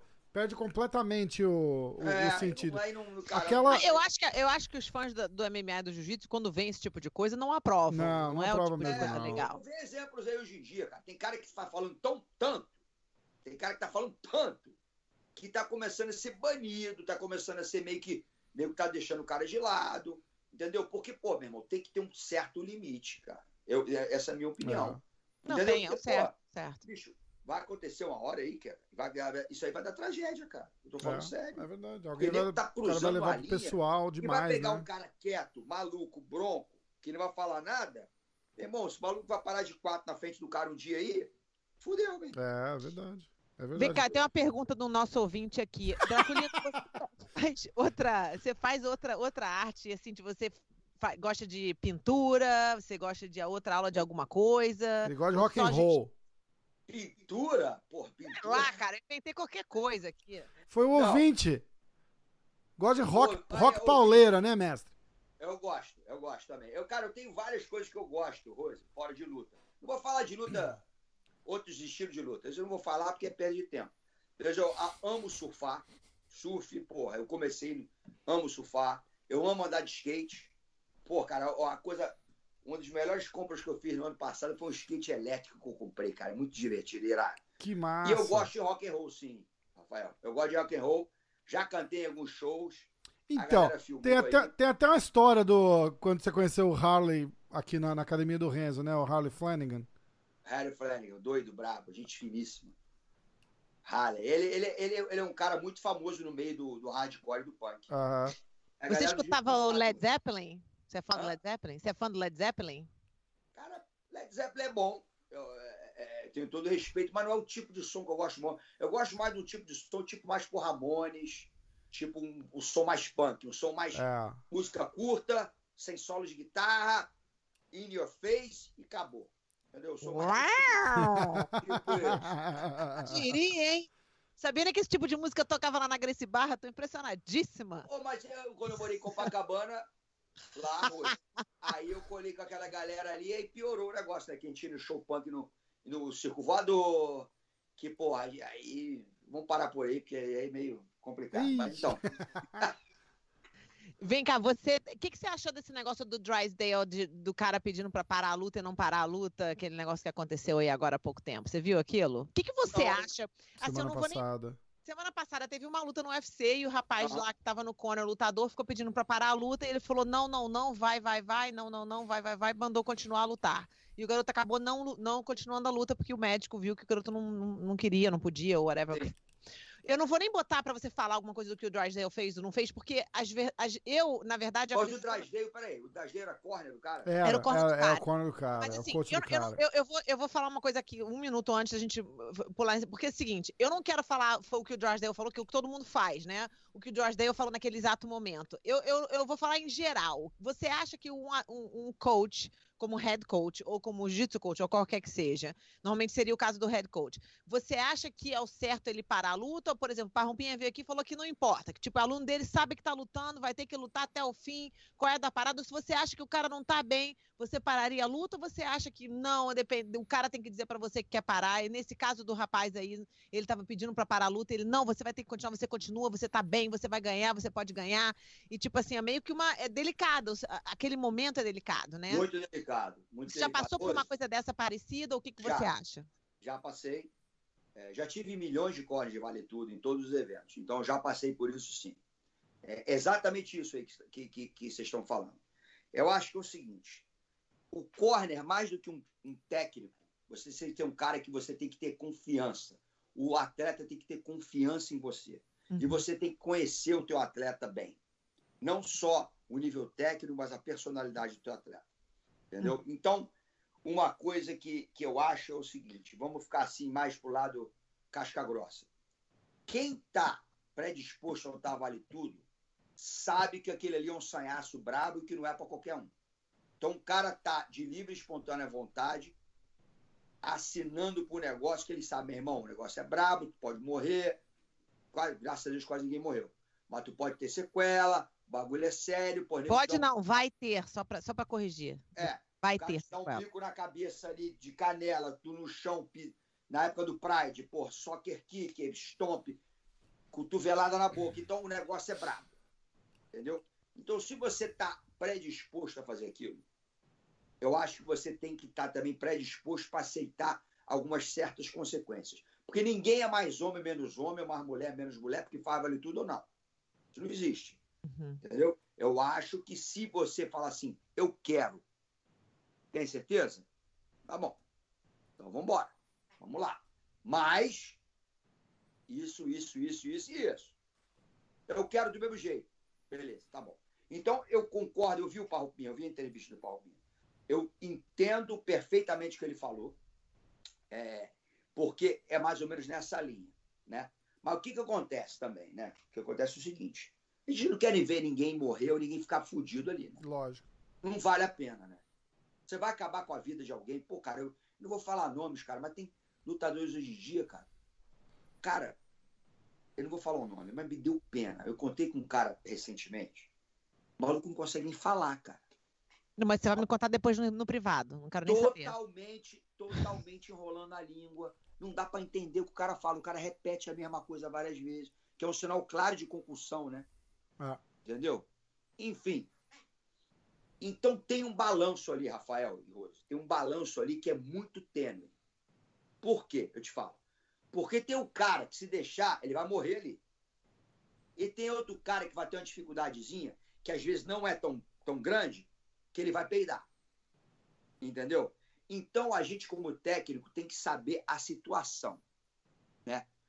Por exemplo, você conhece o atleta, bateu o gongo do round. Você senta lá, você olha na cara do cara, o cara Pô, cansei. Tô cansado. Tá foda. Acho que não dá pra continuar mais, não. Cansado é uma coisa, machucado e fudido é outra. O que aconteceria se o Hollis Grace o Hélio Grace, teu avô, não tivessem deixado o Rickson continuar na primeira luta com o Zulu? tio Rickson não estaria com as costas tão machucadas como ele está agora. Não, Rose, o Rickson não ia ser errada. quem ele era. o Rickson não ia ser quem ele era. O Rickson ia ser um cara que na primeira de vale tudo dele ele pediu para parar. Rickson ia ser Isso contador lá no Rio de Janeiro. Tanto que os, o, o, o é o Hollis e o, e, e, e o grande mestre Hélio Grace conheciam tanto ele que sabiam que aquilo ali era uma coisa de cansaço e que ele poderia superar aquilo ali. Jogaram um balde de água na cabeça dele e falaram, vai que dá e deu. Pegou lá e finalizou o Zulu. Começou é. o legado do Rickson ali. Entendeu? E aí tem outras situações que o cara vem para você, o cara tá com o maxilar quebrado. Não enxerga no olho. Olha para você assim com aquela cara de cachorro pidão e fala assim: Porra, tá foda, coach. Não sei se dá para ir, não. É outra coisa. Totalmente diferente. Tá entendendo? Então você tem que ter a sensibilidade de saber na hora e tomar uma decisão que demora segundos para você tomar uma decisão ali. O cara que chega para mim, olha no meu olho assim, Rony, e fala assim: chega, para mim não dá. Não dá mais. O cara fala isso para mim, olhando no meu olho eu vejo que é sincero, eu vou parar a luta. Entendeu? Agora, o cara que fica ali de mimimi, porque tô, meu irmão, ali na hora, meu irmão, aquela confusão ali, vale tudo é foda. Na hora ali, meu irmão, pô, pô, deu uma caçada. Ai, meu Deus, pô, cansei. Pô, ah, quero mais não. Falei, peraí, bicho, tá cansado tá machucado? Peraí, calma, relaxa, respira. Dá pra você, bicho, dá pra ir. Tá na boa? Tá bem? Foi, Quebrou foi a cabeça? Praticamente, é, é, tá parecendo uma transcrição da, da, da, conversa. Foi, o menino pegou a luta com cinco dias de, de notice. Uhum. E ele, ele fez um primeiro round até que decente, morreu no segundo. Uhum. E apanhou pra caralho. E aí do segundo pro terceiro, ele sentou e ficou call it, call it, call it, I can do it, I can do it, call it. E o, e o Drysdale, assim, cara, a, a, calma, respira, tranquilo. Ele tava vamos. machucado. Não, machucado, não, ele, tava... tava... ele tava exausto, assim, mas pra, pra, pra, pra frente da linha do, do absurdo já. Ele tava morto, morreu, morreu. E ele, Entendi. pô, para, para. E o Drysdale, cara, você consegue, a gente consegue, eu sei que você consegue, eu sei que você tem aí. Não, não, I don't have it on, I don't have it in me, please call it, call it, call it. Aí, no final, chama o cara pra voltar, ele levanta. Aí o, o, o- acho que o árbitro ali chega e fala, pô, o que que tá acontecendo? O Drysdale fala, ó, ele quer, ele quer que para a luta. O cara vai e pergunta pra ele, fala, você quer continuar lutando? Ele fala, no, I, I don't. Então tá tudo certo, né? E aí, e aí tá, mas o problema, o que, o, que, o que fizeram do problema foi o Drysdale insistindo pra ele voltar e ele, ele falou, o Ariel Cara- Hawani reportou que ele falou nove vezes, pediu pro Drysdale parar a luta. Cara, Nove eu, não- vezes. Eu, eu não, eu- olha só, é, eu não vou julgar o, o Robert Drysdale aqui. não. Aliás, vamos, Sabe é como a Rose falou, tira o Drysdale da história, porque a gente não tá falando dele, a gente tá isso. falando do Não, coach. Eu, eu, eu- exato, vamos tirar o Drysdale É. da história. Eu vou estar olhando para um coach que conhece o lutador dele. Eu vou botar lá, Draculino fala sobre Drysdale. Olha só, Vamos tirar o Drysdale e vamos botar um coach que conhece o próprio lutador a fundo, tá? Esse coach, ele tem muito mais conhecimento do lutador do que a gente tem, do Isso. que a imprensa tem, do que o mundo tem, entendeu? Então, se o cara não for um, um- um desavisado, se não for um cara maluco, se não for um cara despreparado, que o Drysdale não é, o Drysdale é craque, eu não vou julgar o Drysdale porque eu acho que, de repente, ele tinha algum tipo de razão ali. É. Tá? Eu não vi a cena, não vi a cena, não estava nem sabendo dessa história aí. Porra, olha lá depois. Só dá um Google é, UFC. ah, U- UFC Não tem como botar isso não, cara. Só- Você não, como é O que, que que Cara, tipo não podcast dá. é esse, cara? Não dá. O que, que o lutador falou? Derruba, que derruba na hora. falou? O que, que ele falou depois? O que, que o lutador falou? Ele tá? Eu não sei se ele- ele falou. Foi a estreia dele no Fala- UFC. Não acho que ele falou nada, não. Falou assim. O menino falou? Deixa- é, lógico que ele falou, né, Rafa? Deixa que eu traga a Ah, notícia pra você. Então vai. É, ele disse aqui, calma aí. Rose. Peter Max, né, Just a bad look. Rose Just a Gracie bad look in terms Notícias. of his refusal to acknowledge and listen. He appeared pathetic. A- re- Uh, Mac's first post-fight interview today, and of course he was gracious as well spoken. My concern hiding up. I don't want to see any more of it. It looks. Uh, Max said in his interview, Drysdale knows him better than most, and he knew that it was a mental thing and not a physical thing. I absolutely agree that people, you, with you, that Olha people get hurt when they don't want to do something anymore. Olha É aí, isso aí. É isso aí. olha aí, olha aí, É isso olha aí. aí. Cara, quantas vezes você em treino, tu dá uma cansada e tu fala, vou parar, e teu coach fala, bicho, vai mais um pouquinho, Vai mais Para um. técnica. É. não para. Aí a minha amiga falou pra mim assim, even I know that Max is highly emotional. He runs from shit rather than deal with the hard emotional stuff. So, Hum, É. É Então quem ele é é. como pessoa. Agora o seguinte, Pô, cara, eu acho, eu acho, na verdade, eu acho meio que uma covardia jogar pedra no, no, no Drás dele agora, cara. O dele é um cara que sabe. É um, ó, ó, outra coisa também, que a gente tem que falar aqui é o seguinte. Não, ah, de novo, né? Quem luta vale tudo, ou quem não luta não é mais homem, é menos homem que ninguém. Ou mulher é mais mulher que ninguém, tá? Só que o cara que é teu coach, que já subiu ali, que sabe como é que é o sanhaço ali, esse cara ele tem condição de te dar um, um- um- um testemunho uma, e, uma, e uma é, um conselho muito mais válido, na Sim. minha opinião. Entendeu? Porque, porra, é, o Dragê, ele subiu no ringue, lutou várias lutas de vale tudo. Entendeu? Então, ele conhece o atleta e ele conhece como é que é o sanhaço ali. Eu não acho que ele seja um cara que vai ser completamente irresponsável Exato. de jogar um cara pra morte numa situação dessa. Tanto que o garoto falou aí, a, a Rosilê, o garoto falou aí, cara. Não, bicho, falou e vai, e irmão. vai, vai muito da história do, do, do treinador com o cara. O que o pessoal não tá. O, Exato. o, o que o pessoal tá misturando muito hoje em dia, que ficou muito comum, mestre, é que o. É, tem. tem é, porra, é. Mestre da Crudena. Que O- coisa. Me chama de professor, cara. Eu tô, tô, eu tô novo ainda, não tenho nem 50 anos. Aí o que, Mestre. fazer 50. porra, o que acontece muito E é. você não me chama de mestre por quê, hein, Rafa? Eu quero saber. Porra, tu é faixa preta? Tu Eu ensina não preciso ser jiu-jitsu faixa preta pra ser mestre, Ué, não, besta. pra, pra mim que precisa. o Eu tô chamando mestre aqui, o mestre Draculino. Eu também sou Com mestra, se você respeito. para e pensa. Mestra- eu vou botar um monte de faixa preta pra assinar o Rose. papel dizendo Ela, que eu ela, tenho... veste do rubber guard. Olha lá. Adora, né? Ela. Como gosta, né? Eu A sacaria É a felicidade da segunda, vida dele, é a segunda, Eu, eu, eu encontrei com ela no evento do Edbrava. O Edbrava é eu gosto dele. Fina pra caramba. O cara O de Brava é demais. Ele é muito inteligente, o cara bom de jiu-jitsu pra caramba. Não tem? Entendeu? Pô, eu gosto dele. O Ed Bravo eu fico sacaneando, mas o Ed Bravo é um cara maneiro pra caramba. Mas, cara, eu encontrei com a Rose, eu não sabia dessa história toda. Eu cheguei no evento do Ed Bravo, o aluno meu falou, tá lá? Aí eu vejo a Rose lá. Fulano, não sei o quê. Aí ela me olhou, eu falei, ué, tá fazendo aqui, pô? Ela, então, e eu pra ele, o que, que você tá fazendo aqui, cara? Essa parada é, aqui... É eu ajudo, eu ajudo o Ed nos eventos. Eu falei, Ih! E aí?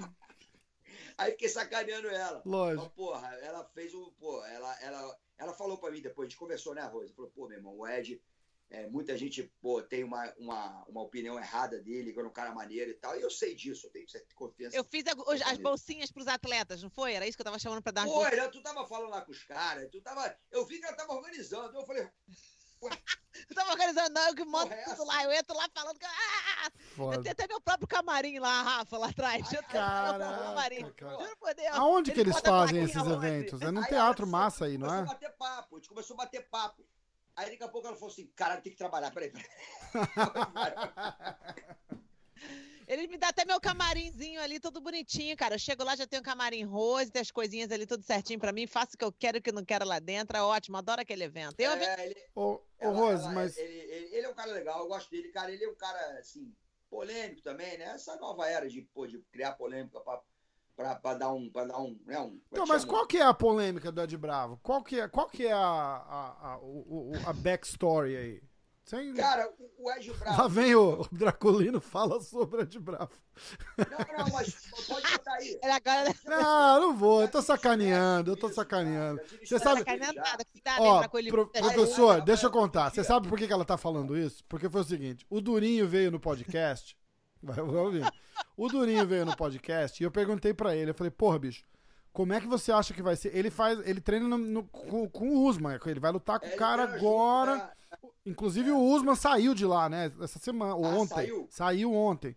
Ah, a, tá. aí a história é a seguinte: é, eu falei, porra, bicho, vocês são amigos, os caras, amigos assim, em aberto, assim, um ajuda o outro pra camp. Porra, é. Como é que você acha que vai ficar essa história? Você vai azedar a amizade? Você acha que vocês vão conseguir saber separar? Eu ainda até brinquei, falei, porra, é, é, é, uma luta, mas, porra, vocês já cansaram de fazer sparring junto. É, é. Porra, já deram porrada na cara um do outro. Resume, Rafa, resume. Aí, ele, aí na, contando isso, ele contou uma história que ele tinha com o Davi Ramos que foi completamente uncalled for. Ele falou, ah, porque eu tinha um amigo que eu ajudei e não sei o que, e fez isso comigo. Falou, puta, falou pra caralho.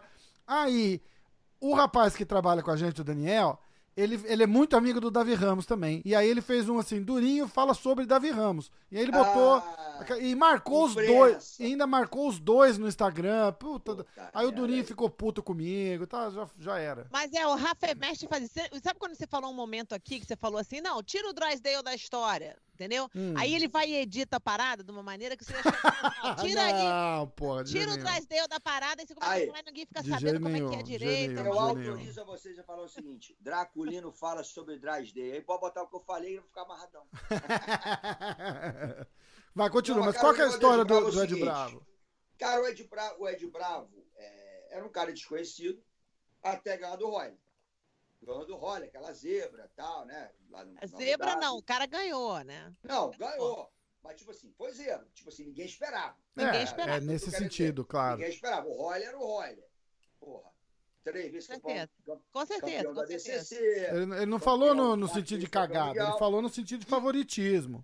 Favoritismo. E, e o Roller tava dando um amasso nele. Acabou na luta, ele bateu. Aconteceu, acontece com qualquer lutador. Mérito do Ed Bravo. Tava ali na hora ali, jiu-jitsu é isso. O cara errou, morreu. Perfeito. Entendeu? E, cara, depois dali, é, o Ed Bravo, é, ele ficou mais conhecido, foi porque esse cara e tal. Ele fez pesquisa, né? O Ed Bravo começou a fazer umas declarações que eram bem diferentes do que aquilo que a nossa, a nossa filosofia falava. Ele falava abertamente que era maconheiro, ele falava abertamente que, pô, fumar maconha antes de treinar era coisa boa que abria a mente dele, ou as coisas dele, que a gente tem que respeitar. Com entendeu? certeza. Mas, porra, nego ali, meu irmão, falou, pô, meu irmão, esse cara tá hum. tá falando de maconha, pô, meu irmão, que tem que fumar maconha antes de treinar, pô, esse cara é um filho da puta. Entendeu? Então começou a ter um pouco dessa, dessa, como é que fala? Antipatia dos brasileiros com ele. Entendeu? Só que, cara, é, você conhecendo ele, você vendo os pontos de vista dele, você vê que ele é um cara que tem as opiniões dele, mas ele é um cara muito bom de jiu-jitsu, ninguém pode negar, um cara muito criativo, Entendeu? E o cara acredita naquilo que ele acredita. Entendeu? Ele, não, ele não é um cara brigador, ele não briga com ninguém. Ele não é um cara igual a gente é aí, é maluco. Ele é um cara que tem a opinião dele, é um cara que não vai brigar contigo nunca. Entendeu?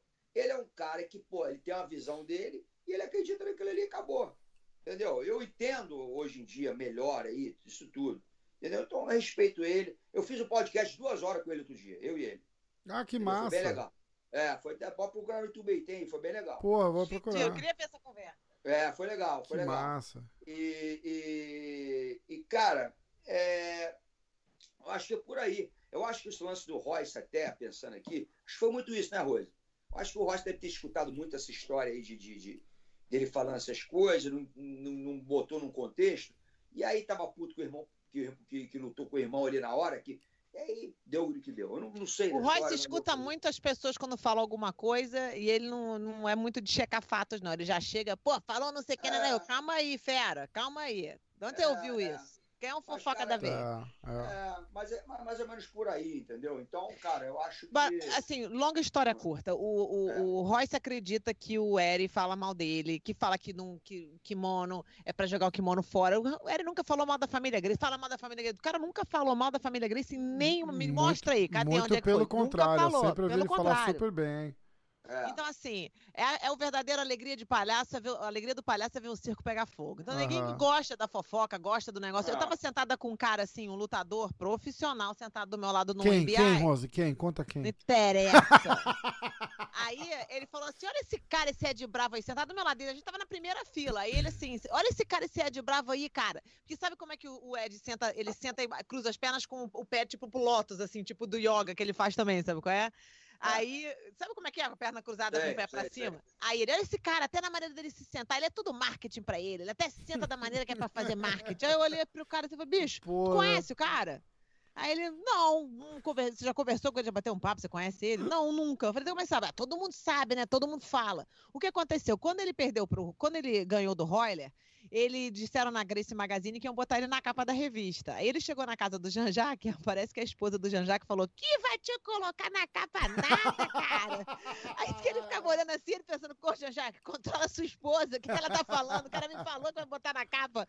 Eu vou botar você na você ganhou do Roy, eu não vou te botar nunca naquela capa, cara. Caraca. Disse que não só saiu a revista, não colocaram ele na capa, mas não tinha menção nenhuma dele, dele ter ganho a luta com o Royler.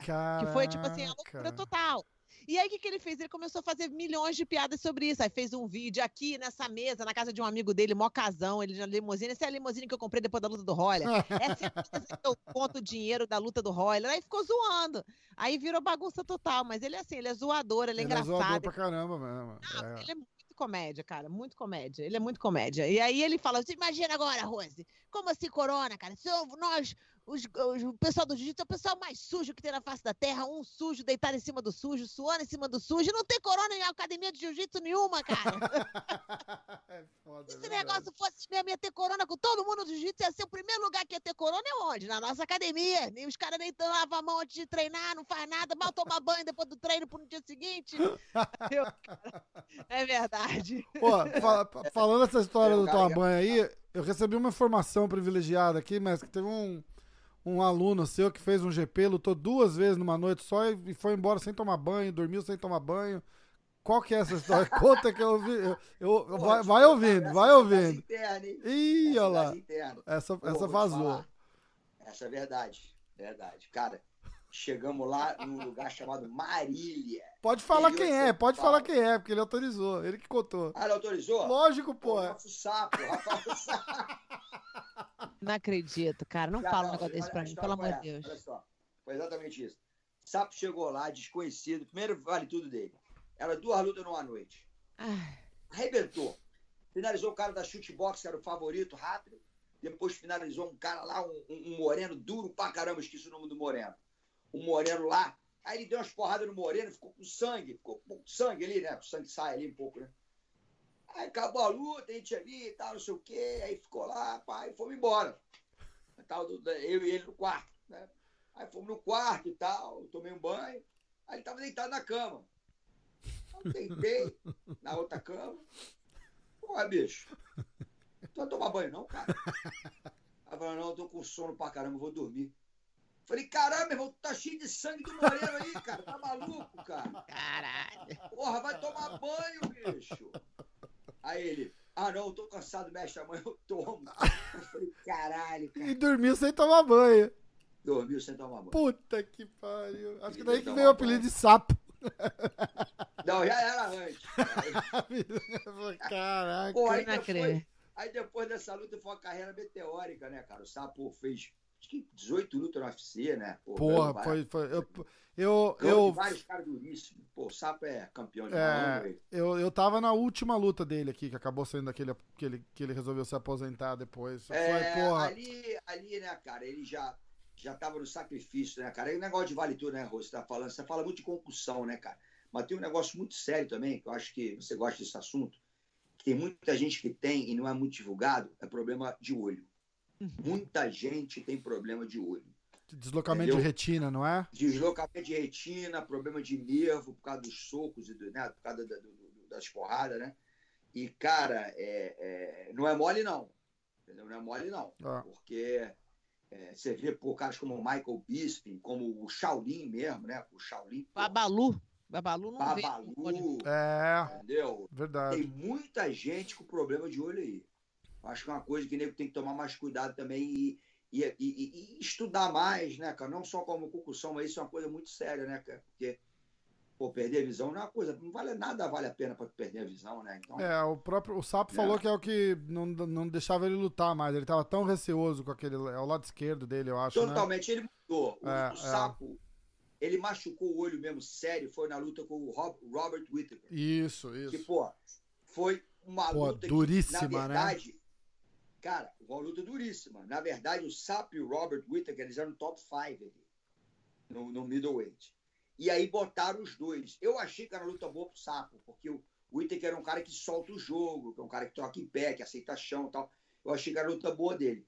Então foi um lutão. O Robert, o Robert Whittaker ganhou e tal. Mas aquela luta, mesmo o Sapo, o Sapo não tendo sido nocauteado, nem knockdown, ele tomou uma porrada no olho, que foi o começo ali do, do- do- da diferença do É. Sapo antigo pro Sapo verdadeiro. Ele fez, acho, cara, eu acho que o Sapo Duas fez cirurgias. Acho que foi duas. Primeiro, ele depois. Primeiro duas, depois mais duas, acho. Alguma coisa assim. Foi isso aí. Exatamente. Entendeu? Então não é mole, né, cara? Você, Porra. pô, entrar no ringue vale tudo. Sabendo que o teu olho ali pode tomar, tomar- pode tomar uma porrada e ficar cego. É, parece que o médico Entendeu? falou isso pra ele, né, cara? Ele falou, pô, bicho, tu vai ficar É, não, o cego, cara. falou, eu- cara, a gente debateu muito, eu e ele, porque ele sempre me ligava. Eu fui em todas as lutas do Sapo. Eu tive em todos os corners do Sapo, a não ser uma luta no Brasil. Todas as outras eu tive no corner dele. Então a gente se conhece bem, ele tem confiança total em mim. Ele chegou a perguntar para mim, é, uma época, ele falou, pô, mestre, o que, que tu acha?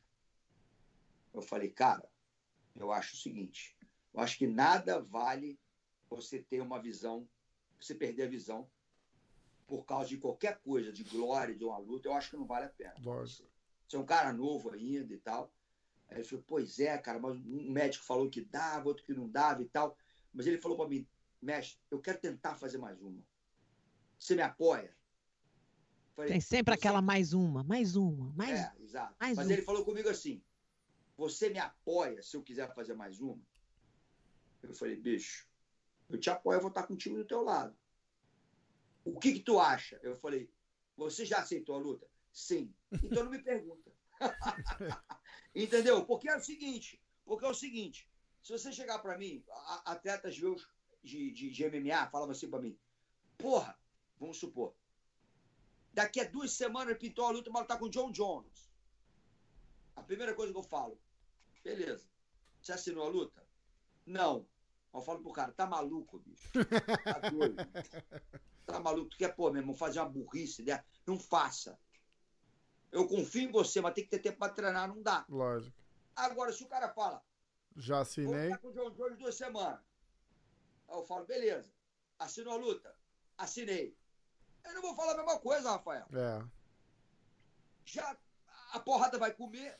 Eu não vou chegar pro cara e falar, meu irmão, tu tá maluco, pô, tu vai entrar na porrada. Eu vou falar pro cara, eu vou falar, beleza. Então tá. Agora é hora de agora incentivar e tentar resolver, né? Vamos trabalhar aqui agora. É. A luta passou, é outra coisa. Mas tem, é, como coach, como professor, a gente tem que ter essa, essa, essa percepção, tá entendendo? Entendeu? Então é uma coisa muito, é uma linha muito tênue ali dessas coisas, entendeu? Então, voltando ao assunto lá do, do, do, do, do Robert Drysdale, cara, ser corner de MMA é bem complicado. Bem complicado. Mestre, se o não é sapo é pra chegar para você e falasse assim, ó, porra, para a luta que não dá. Eu ia parar porque o sapo só para morto. É. é. Eu conheço o sapo. Que é o que a gente estava falando, vai da história sapo, do cara com o treinador, bicho, né? O sapo é um dos caras mais raçudos que eu já conheci na minha vida. O sapo só para morto. Bicho, eu vi luta do sapo. Eu vi a luta do sapo a vez em Teresópolis, Rose, que o sapo tomou um nocaute. Que ele caiu do meu lado, nocaute que eu digo não, nocaute, knockdown.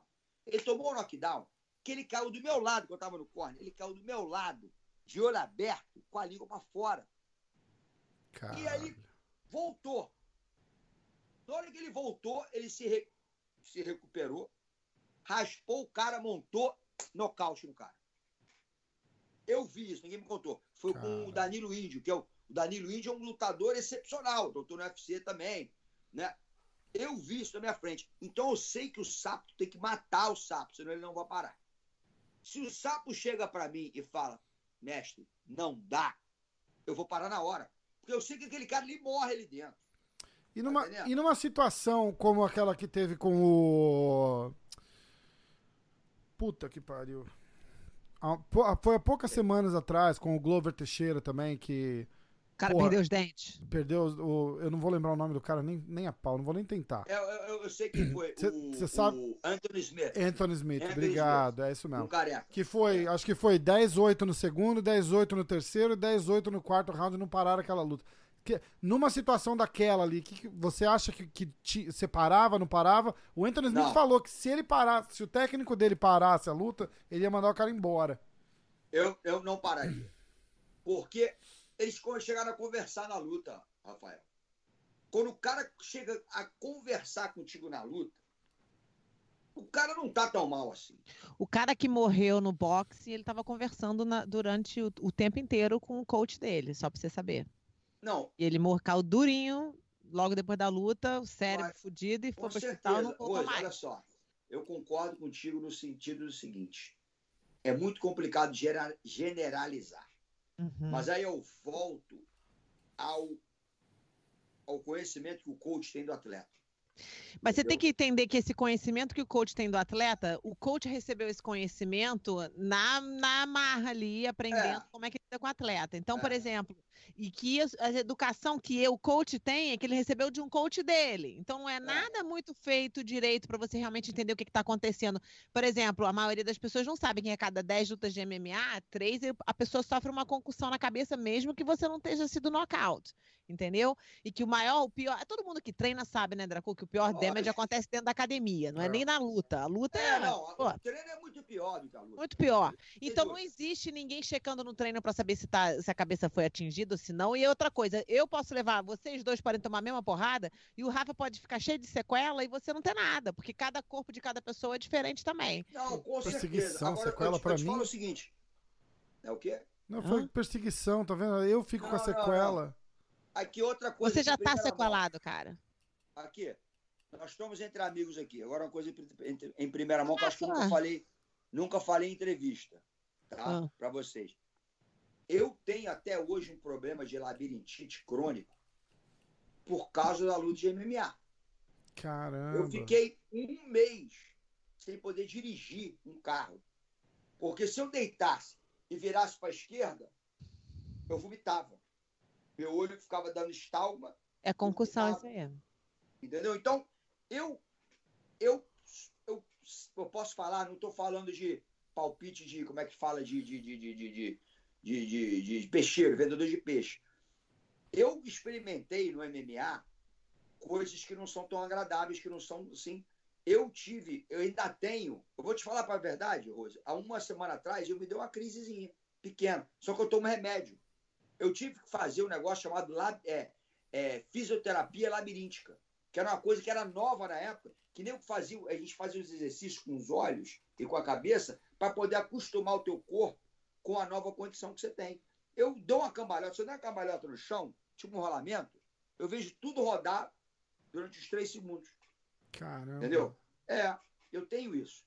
Entendeu? O Babalu, eu sei que o Babalu tem problema de labirintite também. O Marcel Ferreira tem problema de labirintite. Eu conheço uma galera que tem problema de labirintite também.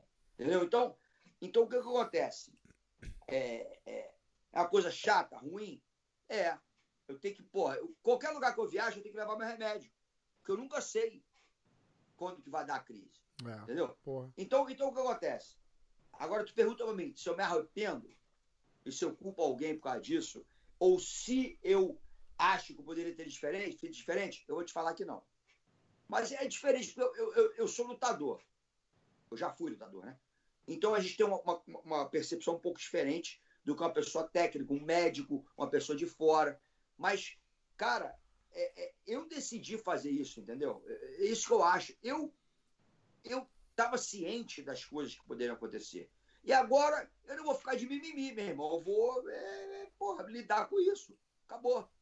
Entendeu? É triste?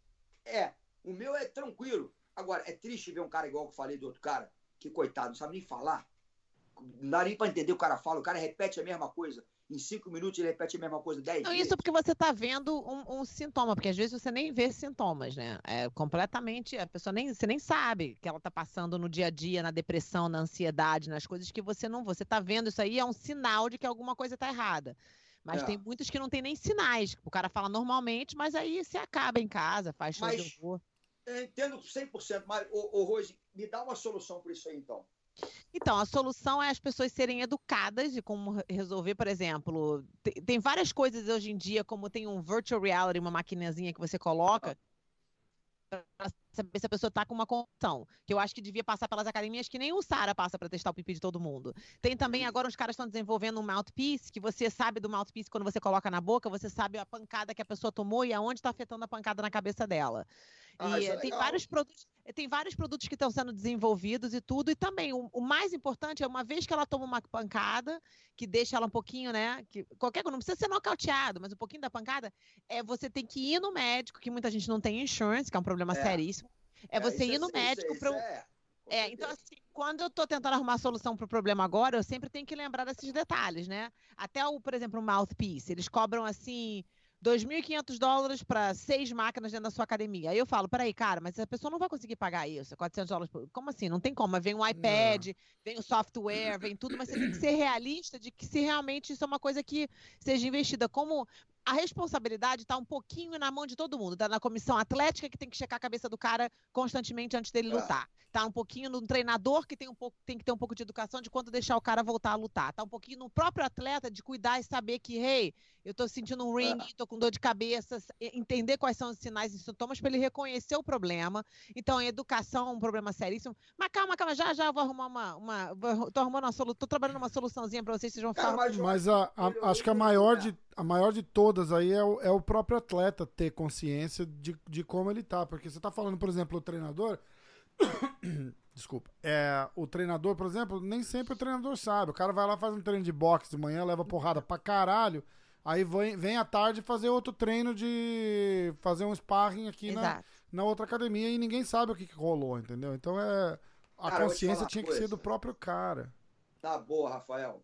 Lutador é complicado. É, deixar... porra, lógico. Porque o lutador, eu fui lutador.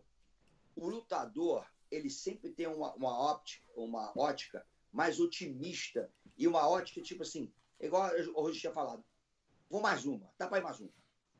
Mas bota mais uma aí que dá pra ir, tá tranquilo. É aquela mentalidade, o cara tem que ser casca grossa. É, é que parar porra nenhuma, tá coisa de viado. Aí, nego fala, pô, tu tá com esse problema aí, cara. Tu, tu, tu, tá acontecendo isso. Teu olho tá assim, tua cabeça tá assim, tem labirintite, tem não sei o quê, babá. Não, não, não, dá, mais uma dá, não tem problema não, dá pra ir. Entendeu? É foda. Então, então cara, é, é, é, a nossa indústria é bem complicada, é bem complexa. A Rose, eu, quando eu perguntei solução, eu sabia que não tem uma solução fácil para isso, mas eu acho que, cara, já tá bem melhor do que era, né? Por exemplo, é, vou contar um caso aqui também de um outro aluno meu, Alberto Crane. Alberto Crane, é, o nome dele é Alberto, mas ele é gringo. Ele tem uma academia em Burbank, na Califórnia. Lutou o UFC também. Lutou com o meu ex-marido. Lutou, lutou com o meu ex-marido. Ele lutou com o teu ex-marido, com o Javier, ele mesmo, pelo título do King of the Cage. Exatamente, Exatamente. que ele arrebentou o joelho naquela o joelho. luta. Exato. Exato. Então, Quem que ganhou aquela Crane, luta? O Alberto, Alberto Crane. Ah. O que aconteceu? o Alberto Crane, ele lutou várias lutas de vale tudo. A última luta que ele ia fazer de vale tudo, a Comissão Atlética da Califórnia pediu uns exames mais complexos. Inclusive um, um, um exame do cérebro. Eu não sei se foi MRI ou algum exame do CAT cérebro. scan, uma coisa dessa. Assim. CAT scan, exato, um exame desse. Aí, o que aconteceu? Pegaram uma anomalia ali. Deu alguma coisa que não era normal. Isso na semana da luta. Cancelaram a luta dele, o que eu achei uma coisa bem prudente. Sabe o que, que era o resultado no final das contas do cérebro dele? Ele tem uma doença autoimune que é tipo a doença do. aquela doença do, do, do, do, do Stephen Hawking, que Caraca. distrofia muscular, que acaba. que come o teu próprio corpo. Ele tem essa doença. Está sob controle, graças a Deus, mas descobriram que ele tem essa doença. Então, cara, já é um grande passo. Porque se não tivesse esse cuidado, ele não ia saber nunca. É verdade. Ele cair doente aí, ficar na merda e não saber. É e, e, uma coisa que a gente tem que ser também bem. É, quando a gente fala aqui, porque a gente fala aqui, todo mundo aqui mora nos Estados Unidos, né? Vamos é. voltar agora, agora, dar três, 50 passos para trás e como acontece no Brasil. No Brasil não existe uma comissão atlética. A comissão da atlética é fundada privadamente, que nem a. particularmente, né? Que fala, é, né? Particular, é. particularmente, igual a Comissão Atlética de Nevada, que também é uma particular, não é pública. No, nos Estados Unidos inteiro, a única que é particular é a de Nevada que quem funda é os cassinos e as lutas e as coisas todas que pagam para a comissão atlética funcionar. No Brasil é a mesma coisa, é particular também. Então, assim, a gente tem que lembrar que no Brasil a maioria dos shows não tem esses testes para o lutador, a maioria luta nada, sem, tem nada. exame de sangue. O que é um total absurdo, uma falta de respeito não só com o atleta, mas contra o esporte geral. Então, assim, eu acredito que a Comissão Atlética no Brasil está fazendo um excelente trabalho de ter, de ir atrás desses, desses ah. eventos e fazer com que tenha o exame de sangue, que tenha os exames corretos, que tenha a coisa correta, tem que ser, tem que ser feito dessa maneira. Então, assim, é, realmente, estão fazendo, mas a comiss, tanto comissões atléticas no mundo todo, quanto os eventos no mundo inteiro, eles estão fazendo o mínimo possível para não ter nenhuma liabilidade, liabilidade. É, é, Risco. Não ter responsabilidade. Responsável nenhuma. O que é. é. um absurdo, porque na verdade eles não estão pensando no lutador, no, na cara que luta. Você vê que o statement do Dana White, logo após aquela, essa última luta, é mais assim.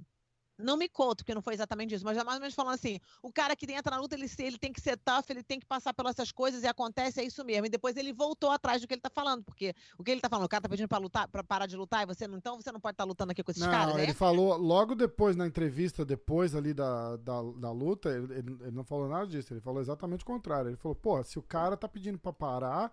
Ninguém, não é para ninguém julgar, não, cara. Não, se o cara quiser parar, ele tem que parar. Não, isso aí foi press conference. Uhum. Foi antes do press conference, ele falou outra coisa. Ah, jura? Sim, eu te mandei o artigo, não mandei? Não, não mandou tá não. Ali no press conference ele falou isso. Ele falou, pô, não, quem, quem é a gente para julgar? Quem tá julgando não passou por isso. Mestre, essa história, o seu, a sua carreira no MMA, você, porra, você lutou no, no, no Strike Force, né? Foi a tua última luta. Depois do Foi. Strike Force, ganhou e parou. O que, que, que rolou ali? Cara, é, engraçado estar falando um negócio de exame, foi bem legal, porque no Strike Force, quando eu fiz a luta no Strike Force, eu tinha 39 anos já. Hum. Eu, não tinha, eu, eu não lutava Vale Tudo há 5 anos. Pintou um convite, porque foi um evento em Houston. Eu falei, cara, tava bem treinado, tava me sentindo bem. Falei, por que não? Eu vou sair na porrada lá e vamos ver. Entendeu?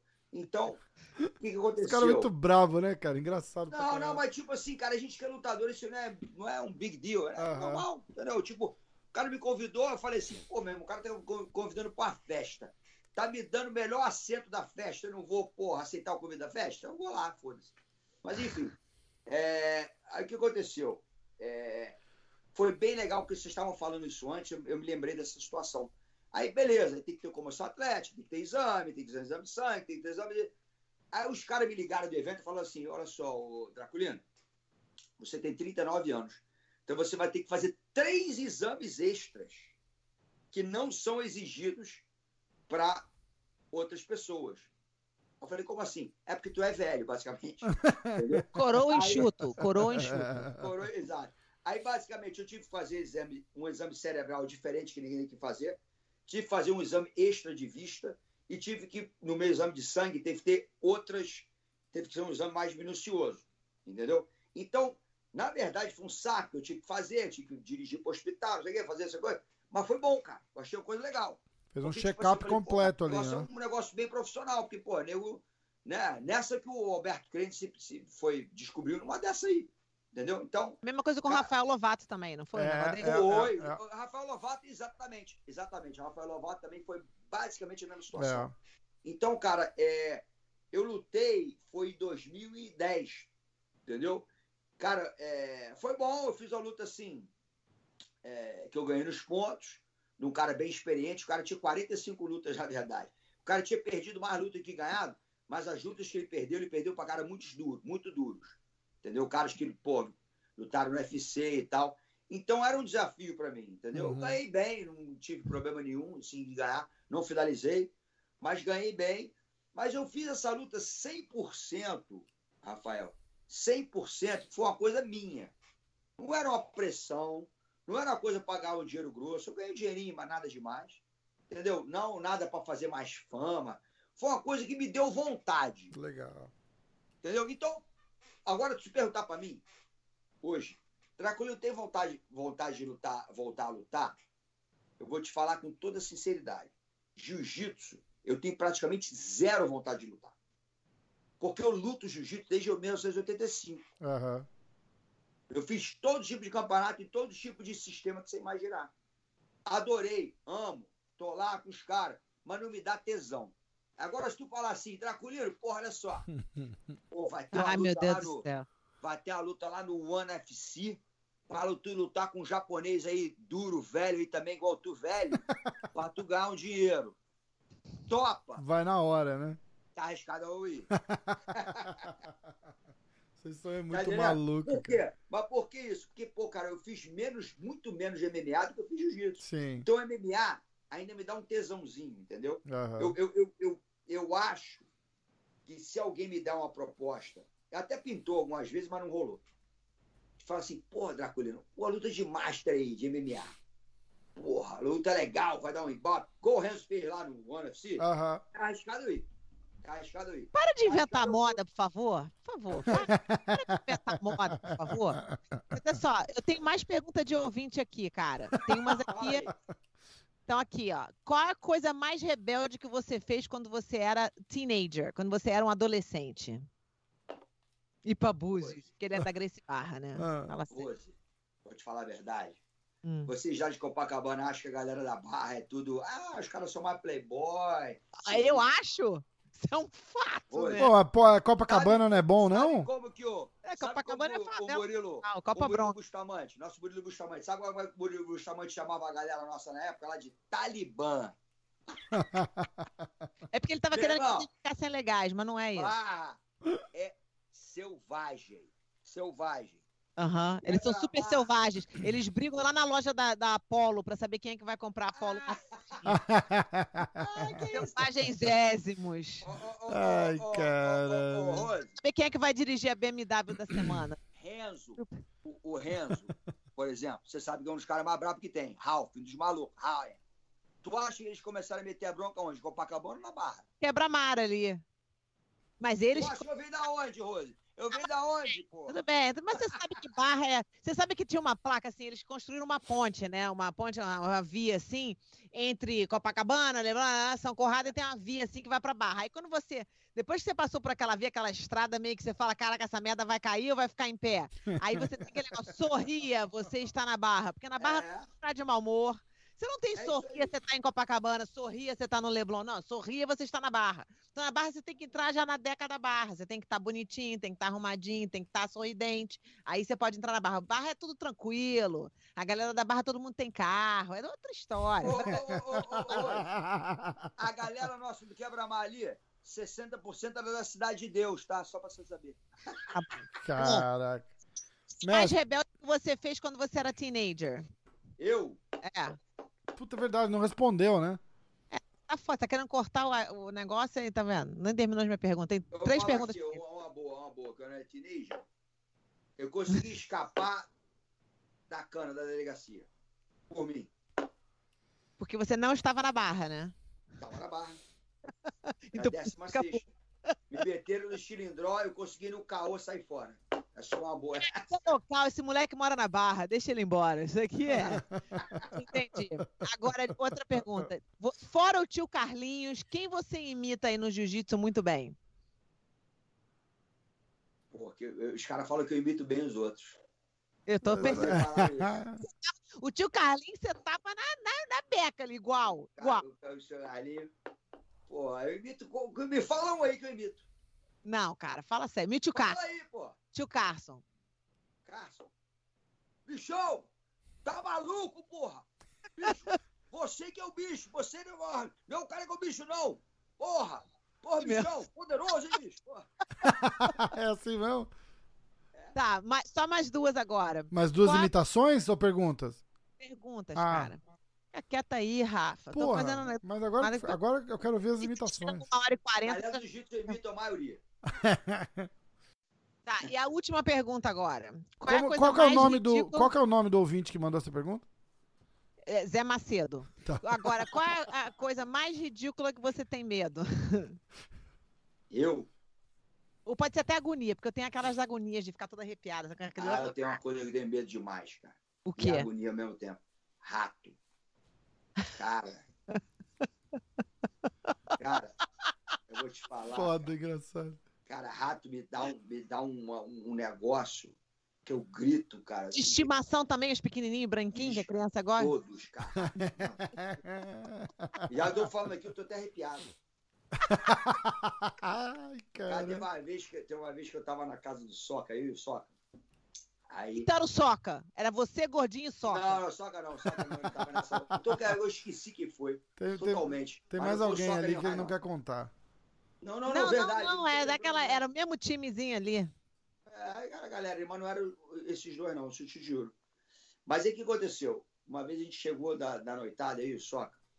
Aí chegamos com fome, né? E fomos comer um pão com requeijão. Aí chegamos lá, eu lembro que devia ser, sei lá, 4 horas da manhã. Aí eu cheguei na casa dele e tinha um saco de pão, aquele saco de pão francês. Aí eu meti a mão no saco para pegar o pão. Cara, na hora que eu meti a mão no saco, saiu, Puta. bicho, uma ratazana pa- preta, não esqueço, cara. Ai, cara. A ratazana preta passou por cima do meu braço. arrepiado. Ai, caralho. E, cara, aí eu comecei, aí eu subi, aí eu não sei por que, que eu fiz isso, né? Na loucura, né? De, de desespero. Eu pulei em cima de uma cadeira que estava perto da mesa, comecei a gritar. Aí comecei a gritar. Aí o sapo, aí, aí o, o soca, o que, que foi, bicho? O que, que foi? Eu falei, meu irmão, rato, rato. Você não viu? Aí o soca foi e pulou também, ficou rato, rato. Aí, aí, o, aí o, o, o melhor foi a mãe Tudo do faixa Soca, preta, hein? Tudo Tudo faixa faixa preta. Aí a mãe do Soca, cara, tia Vera, a mãe do Soca, adoro ela, tia Vera, Engraçado Tia que Vera- a tia Vera ia falar tia Vera agora mesmo. Ela saiu da do, do quarto dela, correndo, de camisola e com bob na cabeça. Falei, o que que é? O que que é? O que que é? Desesperada. O que que tá acontecendo? Falei, rato, rato, rato. Ela subiu com a gente. Aí, cara. Ninguém pegou o rato. Bicho, um rato nojento, Puta cara. que Faixa preta. Cara, que coincidência. Eu ia falar nesse exato momento tia Vera, porque eu não quero deixar hoje, hoje é dia 24 de junho. A tia Vera, mãe da Flávia e do Renzo, hoje é aniversário dela. Caraca. aniversário da minha filha hoje. Hoje é aniversário da minha Aniversário mãe, cara. Eu não sabia. Não sabia que era aniversário da tia Vera. Que legal. É cara. Aniversário da tia Vera. Não, a tia Vera não existe, Tia né? Vera não Ela, é- existe, cara. Ela é demais, cara. Ela Caraca. cuidava a gente igual filho, cara. ela gente- cuida de mim. Eu simplesmente, quando eu vou pro Brasil, eu nem fico na casa da minha mãe, eu fico lá na tia Vera. Eu fico que nem filho mesmo, deito lá. coisa. Ficar na casa da tia Vera é a melhor coisa, cara. Ela, ela, ela basicamente dá café da manhã na cama, cara. Ela é demais. Caraca. que Ela massa. dá o café da manhã na cama. Toma aqui. Ela é demais, cara. E a Flávia, a Flávia é danada, né? A Flávia é foda. Pensa Renzo, Ryan, Ralph, mistura todo mundo junto, não dá metade de uma Flávia, né? Não, a Então chega- é brava. A Flávia, a Flávia é foda. A Flávia chega no Brasil, se eu tô qualquer 3 quilos acima do peso, olha aqui, ó. Vai comer só verde, hein? Vai comer porra nenhuma. Nem que eu tinha que ter que te amarrar nesse tapete aqui, te der comida de canudinho, tu não vai comer mais porra nenhuma. Aí eu fico lá assim com medo dela. Aí, Ela é a danada. Flávia é temida por todos eles, tá? Só pra vocês saberem. Caraca. Flávia Flávia é foda. é brabíssima. Mas é também outra. São pessoas incríveis e maravilhosas. E maior figura. Então aí, Olha, cara, que delícia que foi bater um papo com você, Draco, hoje. Muito Pô, bom. foi bom, massa né? pra caramba, Obrigada mano. Foi- aqui. Foi o papo que fluiu, né? Foi legal, né? Foi cara? massa, Pô, foi demais. Você queria demais. voltar pro jiu-jitsu pra mim? Você ficou querendo voltar pro jiu-jitsu e pro MMA, mas a gente te perdoa, não tem problema não. A gente voltou sempre. Mas você sabe que a gente dá. Eu e o Rafa aqui, os dois têm ADD, né? A D- D- déficit de atenção. A gente vai embora, esquece. Tá certo. Esquece, a gente vai embora. Você, você tem que ficar agora com a gente aqui só pra você voltar aos assuntos que a gente esquece com os outros que a gente A fala. gente também. começa o assunto, muda pra outro, e Vai pula pro outro e não termina nenhum. Nossa conversa hoje aí foi tipo, meu irmão, ver- verdadeiro papo de boteco. É, porra, mas assim que é legal. Só que é isso, essa animação total. Isso aí, o Rafa hoje veio até sem boné, tô impressionado. Você hoje quis impressionar o Draculino, Olha hein? lá, olha lá, olha lá. Ó, ó, Caraca, cabelo nunca te vi sem cortadinho, raspadinho. Olha. Aqui, ó. Nada. Porra. Ele tá querendo te impressionar, Dracu. Ficou aí, mestre, Eu- né? Eu Fiz a barba. Rafael, pô, galã de Nova York. Ele- essa casa dele aí tem nove quartos, cara. Tem até quarto de embrulhar presente, ele tem um quarto de embrulhar Ih, presente. cara, Só entra lá ela vai começar a pegar no meu pé de novo. A piscina dele, você tinha que ver. Eu falei, o que, que é isso ali? Cara, na tua piscina tem aquela casinha lá do, do, do salva-vida. Ele, não, não, não. Aquela ali é a casinha da Margarita, onde eles fazem as bebidas das margaritas. Aí eu mandei a foto um copo com a colher dentro. Eu falei, a minha margarita aqui, ó. Artista, pô. Tu Pô. mora onde, ô, Rafael? Tu mora em New Jersey, não? Não, não, eu moro em Nova York. Eu moro, sei lá, 45 minutos Central Park, ali tudo de, dele. de, de Manhattan. É, Ah, é? indo sentido upstate, sentido Albany. Ah, legal. Pô, legal, cara. Mas, ó, isso aí é barão, amigo. Escuta o que eu tô te falando. Isso Pô. aí é, Tá bom, pô. isso aí é, ó. Pode a hora pobre, não. quiser ir na casa aí dele aí, você pode ir, tem quarto de quarto de visita azul, quarto de visita cinza, quarto de visita rosa, pode, pode a hora que quiser lá, Dracu, pode levar a família toda. Mestre, a hora que tiver na área aqui, dá um toque, pô. Vamos encontrar. Com certeza, pô. Ô, Tá bom. ô, ô, Rose, e como é que tá aí? Tua filha, tá tudo bem? Tá tudo tranquilo? Maravilha, cara, três filhas, né, não vamos Tem esquecer. três? Tenho, cara, você tá pensando que só você que saiu parindo geral aí? Isso, eu não sabia não. Tu tá com três Eu filhas. sei que eu não tenho cara de que eu tenho três filhas, né, mas tudo bem, tudo bem. Irado, tal. Pô, legal. Não sabia Eu tenho não, uma de pô, irado. 22, uma de 13 e uma de 12. Agora a de 12 tá me fazendo pagar todos os meus A pecados, de 12 cara. é maluca, muito, le- muito engraçada, cara. Cara, ela é filha do, ela é filha do Javier também? As duas menores são do Javier, a Hayley e a? Raifa. É, e a mais velha é do Ethan, que foi um parceiro, o filho do John dele. Milius, que era o parceiro do meu pai. Lembro, lembro O dele, Ethan lembro agora, ele, de- quando a gente começou a se separar, ele teve a graça, a graça de virar advogado, né, de lei familiar, só pra infernizar minhas ideias. Aí agora ele virou advogado criminalista e, na verdade, tá me ajudando com o meu divórcio com o Javier, que é ótimo. que é ótimo. Eu falei, depois de tanto ano de faculdade, você agora vai me ajudar, seu idiota. Tá bom, te ajudo. Ele me ajuda Eu lembro dele, eu lembro dele, lembro dele. O meu ex-marido me disse, puta que pariu. Só, só aqui na América mesmo que você consegue essas coisas. né? Maluquice total. Ó, mas é. vou- troca, pega meu número aí com a Rafa. Troca, por favor, a Passo, informação. vou com o passar, Draco. vou passar. Acho que tem seu número, Draco. Acho que não, não sei. Acho que tem. Vou olhar Vou aqui. Deixa eu checar. ver, Vou checar. Mas aí você me manda mensagem. Mas olha, adorei ter você aqui no show. Foi mó barato, Dracu. Você não mudou quase nada, fora esses seus cabelos grisalhos agora.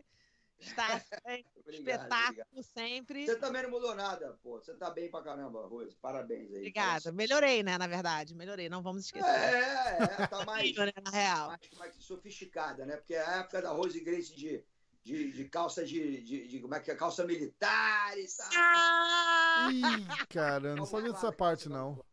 Foi um dia péssimo na minha vida. Até hoje eu não esqueço aquele dia. Mas tudo bem. Vamos tentar. vamos tentar esquecer desse dia. Mestre, É, mestre, obrigado. Obrigado mesmo pela Obrigado moral aí, valeu pelo tempo. Vamos. A hora que normalizar a história toda, vamos, vamos ver se a gente faz outro. Mais pra Vambora, frente, daqui uns meses, contar a história e tal, É. bater papo, que é legal demais. Acho não, vamos chamar. Dra Dracu, a gente chama o gordinho, vai você, gordinho, eu e o Rafa. Nossa. Eu e o Gordinho na mesma sala. Dá, dá- Eu amo ele, mas dá briga. Não, vai, Mas aí que é bom, dá audiência. Porra, vai dar audiência mesmo. Olha lá, Draculino fala sobre gordinho. Vai. É. Ó, Não, vamos nessa. Beijo pra vocês Valeu, aí. beijo Muito obrigada, gente. Valeu, mestre. Um abração. Obrigado pela, pela oportunidade aí, cara. Pô, Valeu, obrigado você por ter vindo aqui. Valeu, mestrão. Tamo junto, beijo. abraço. Valeu, Valeu. Rose. Beijo.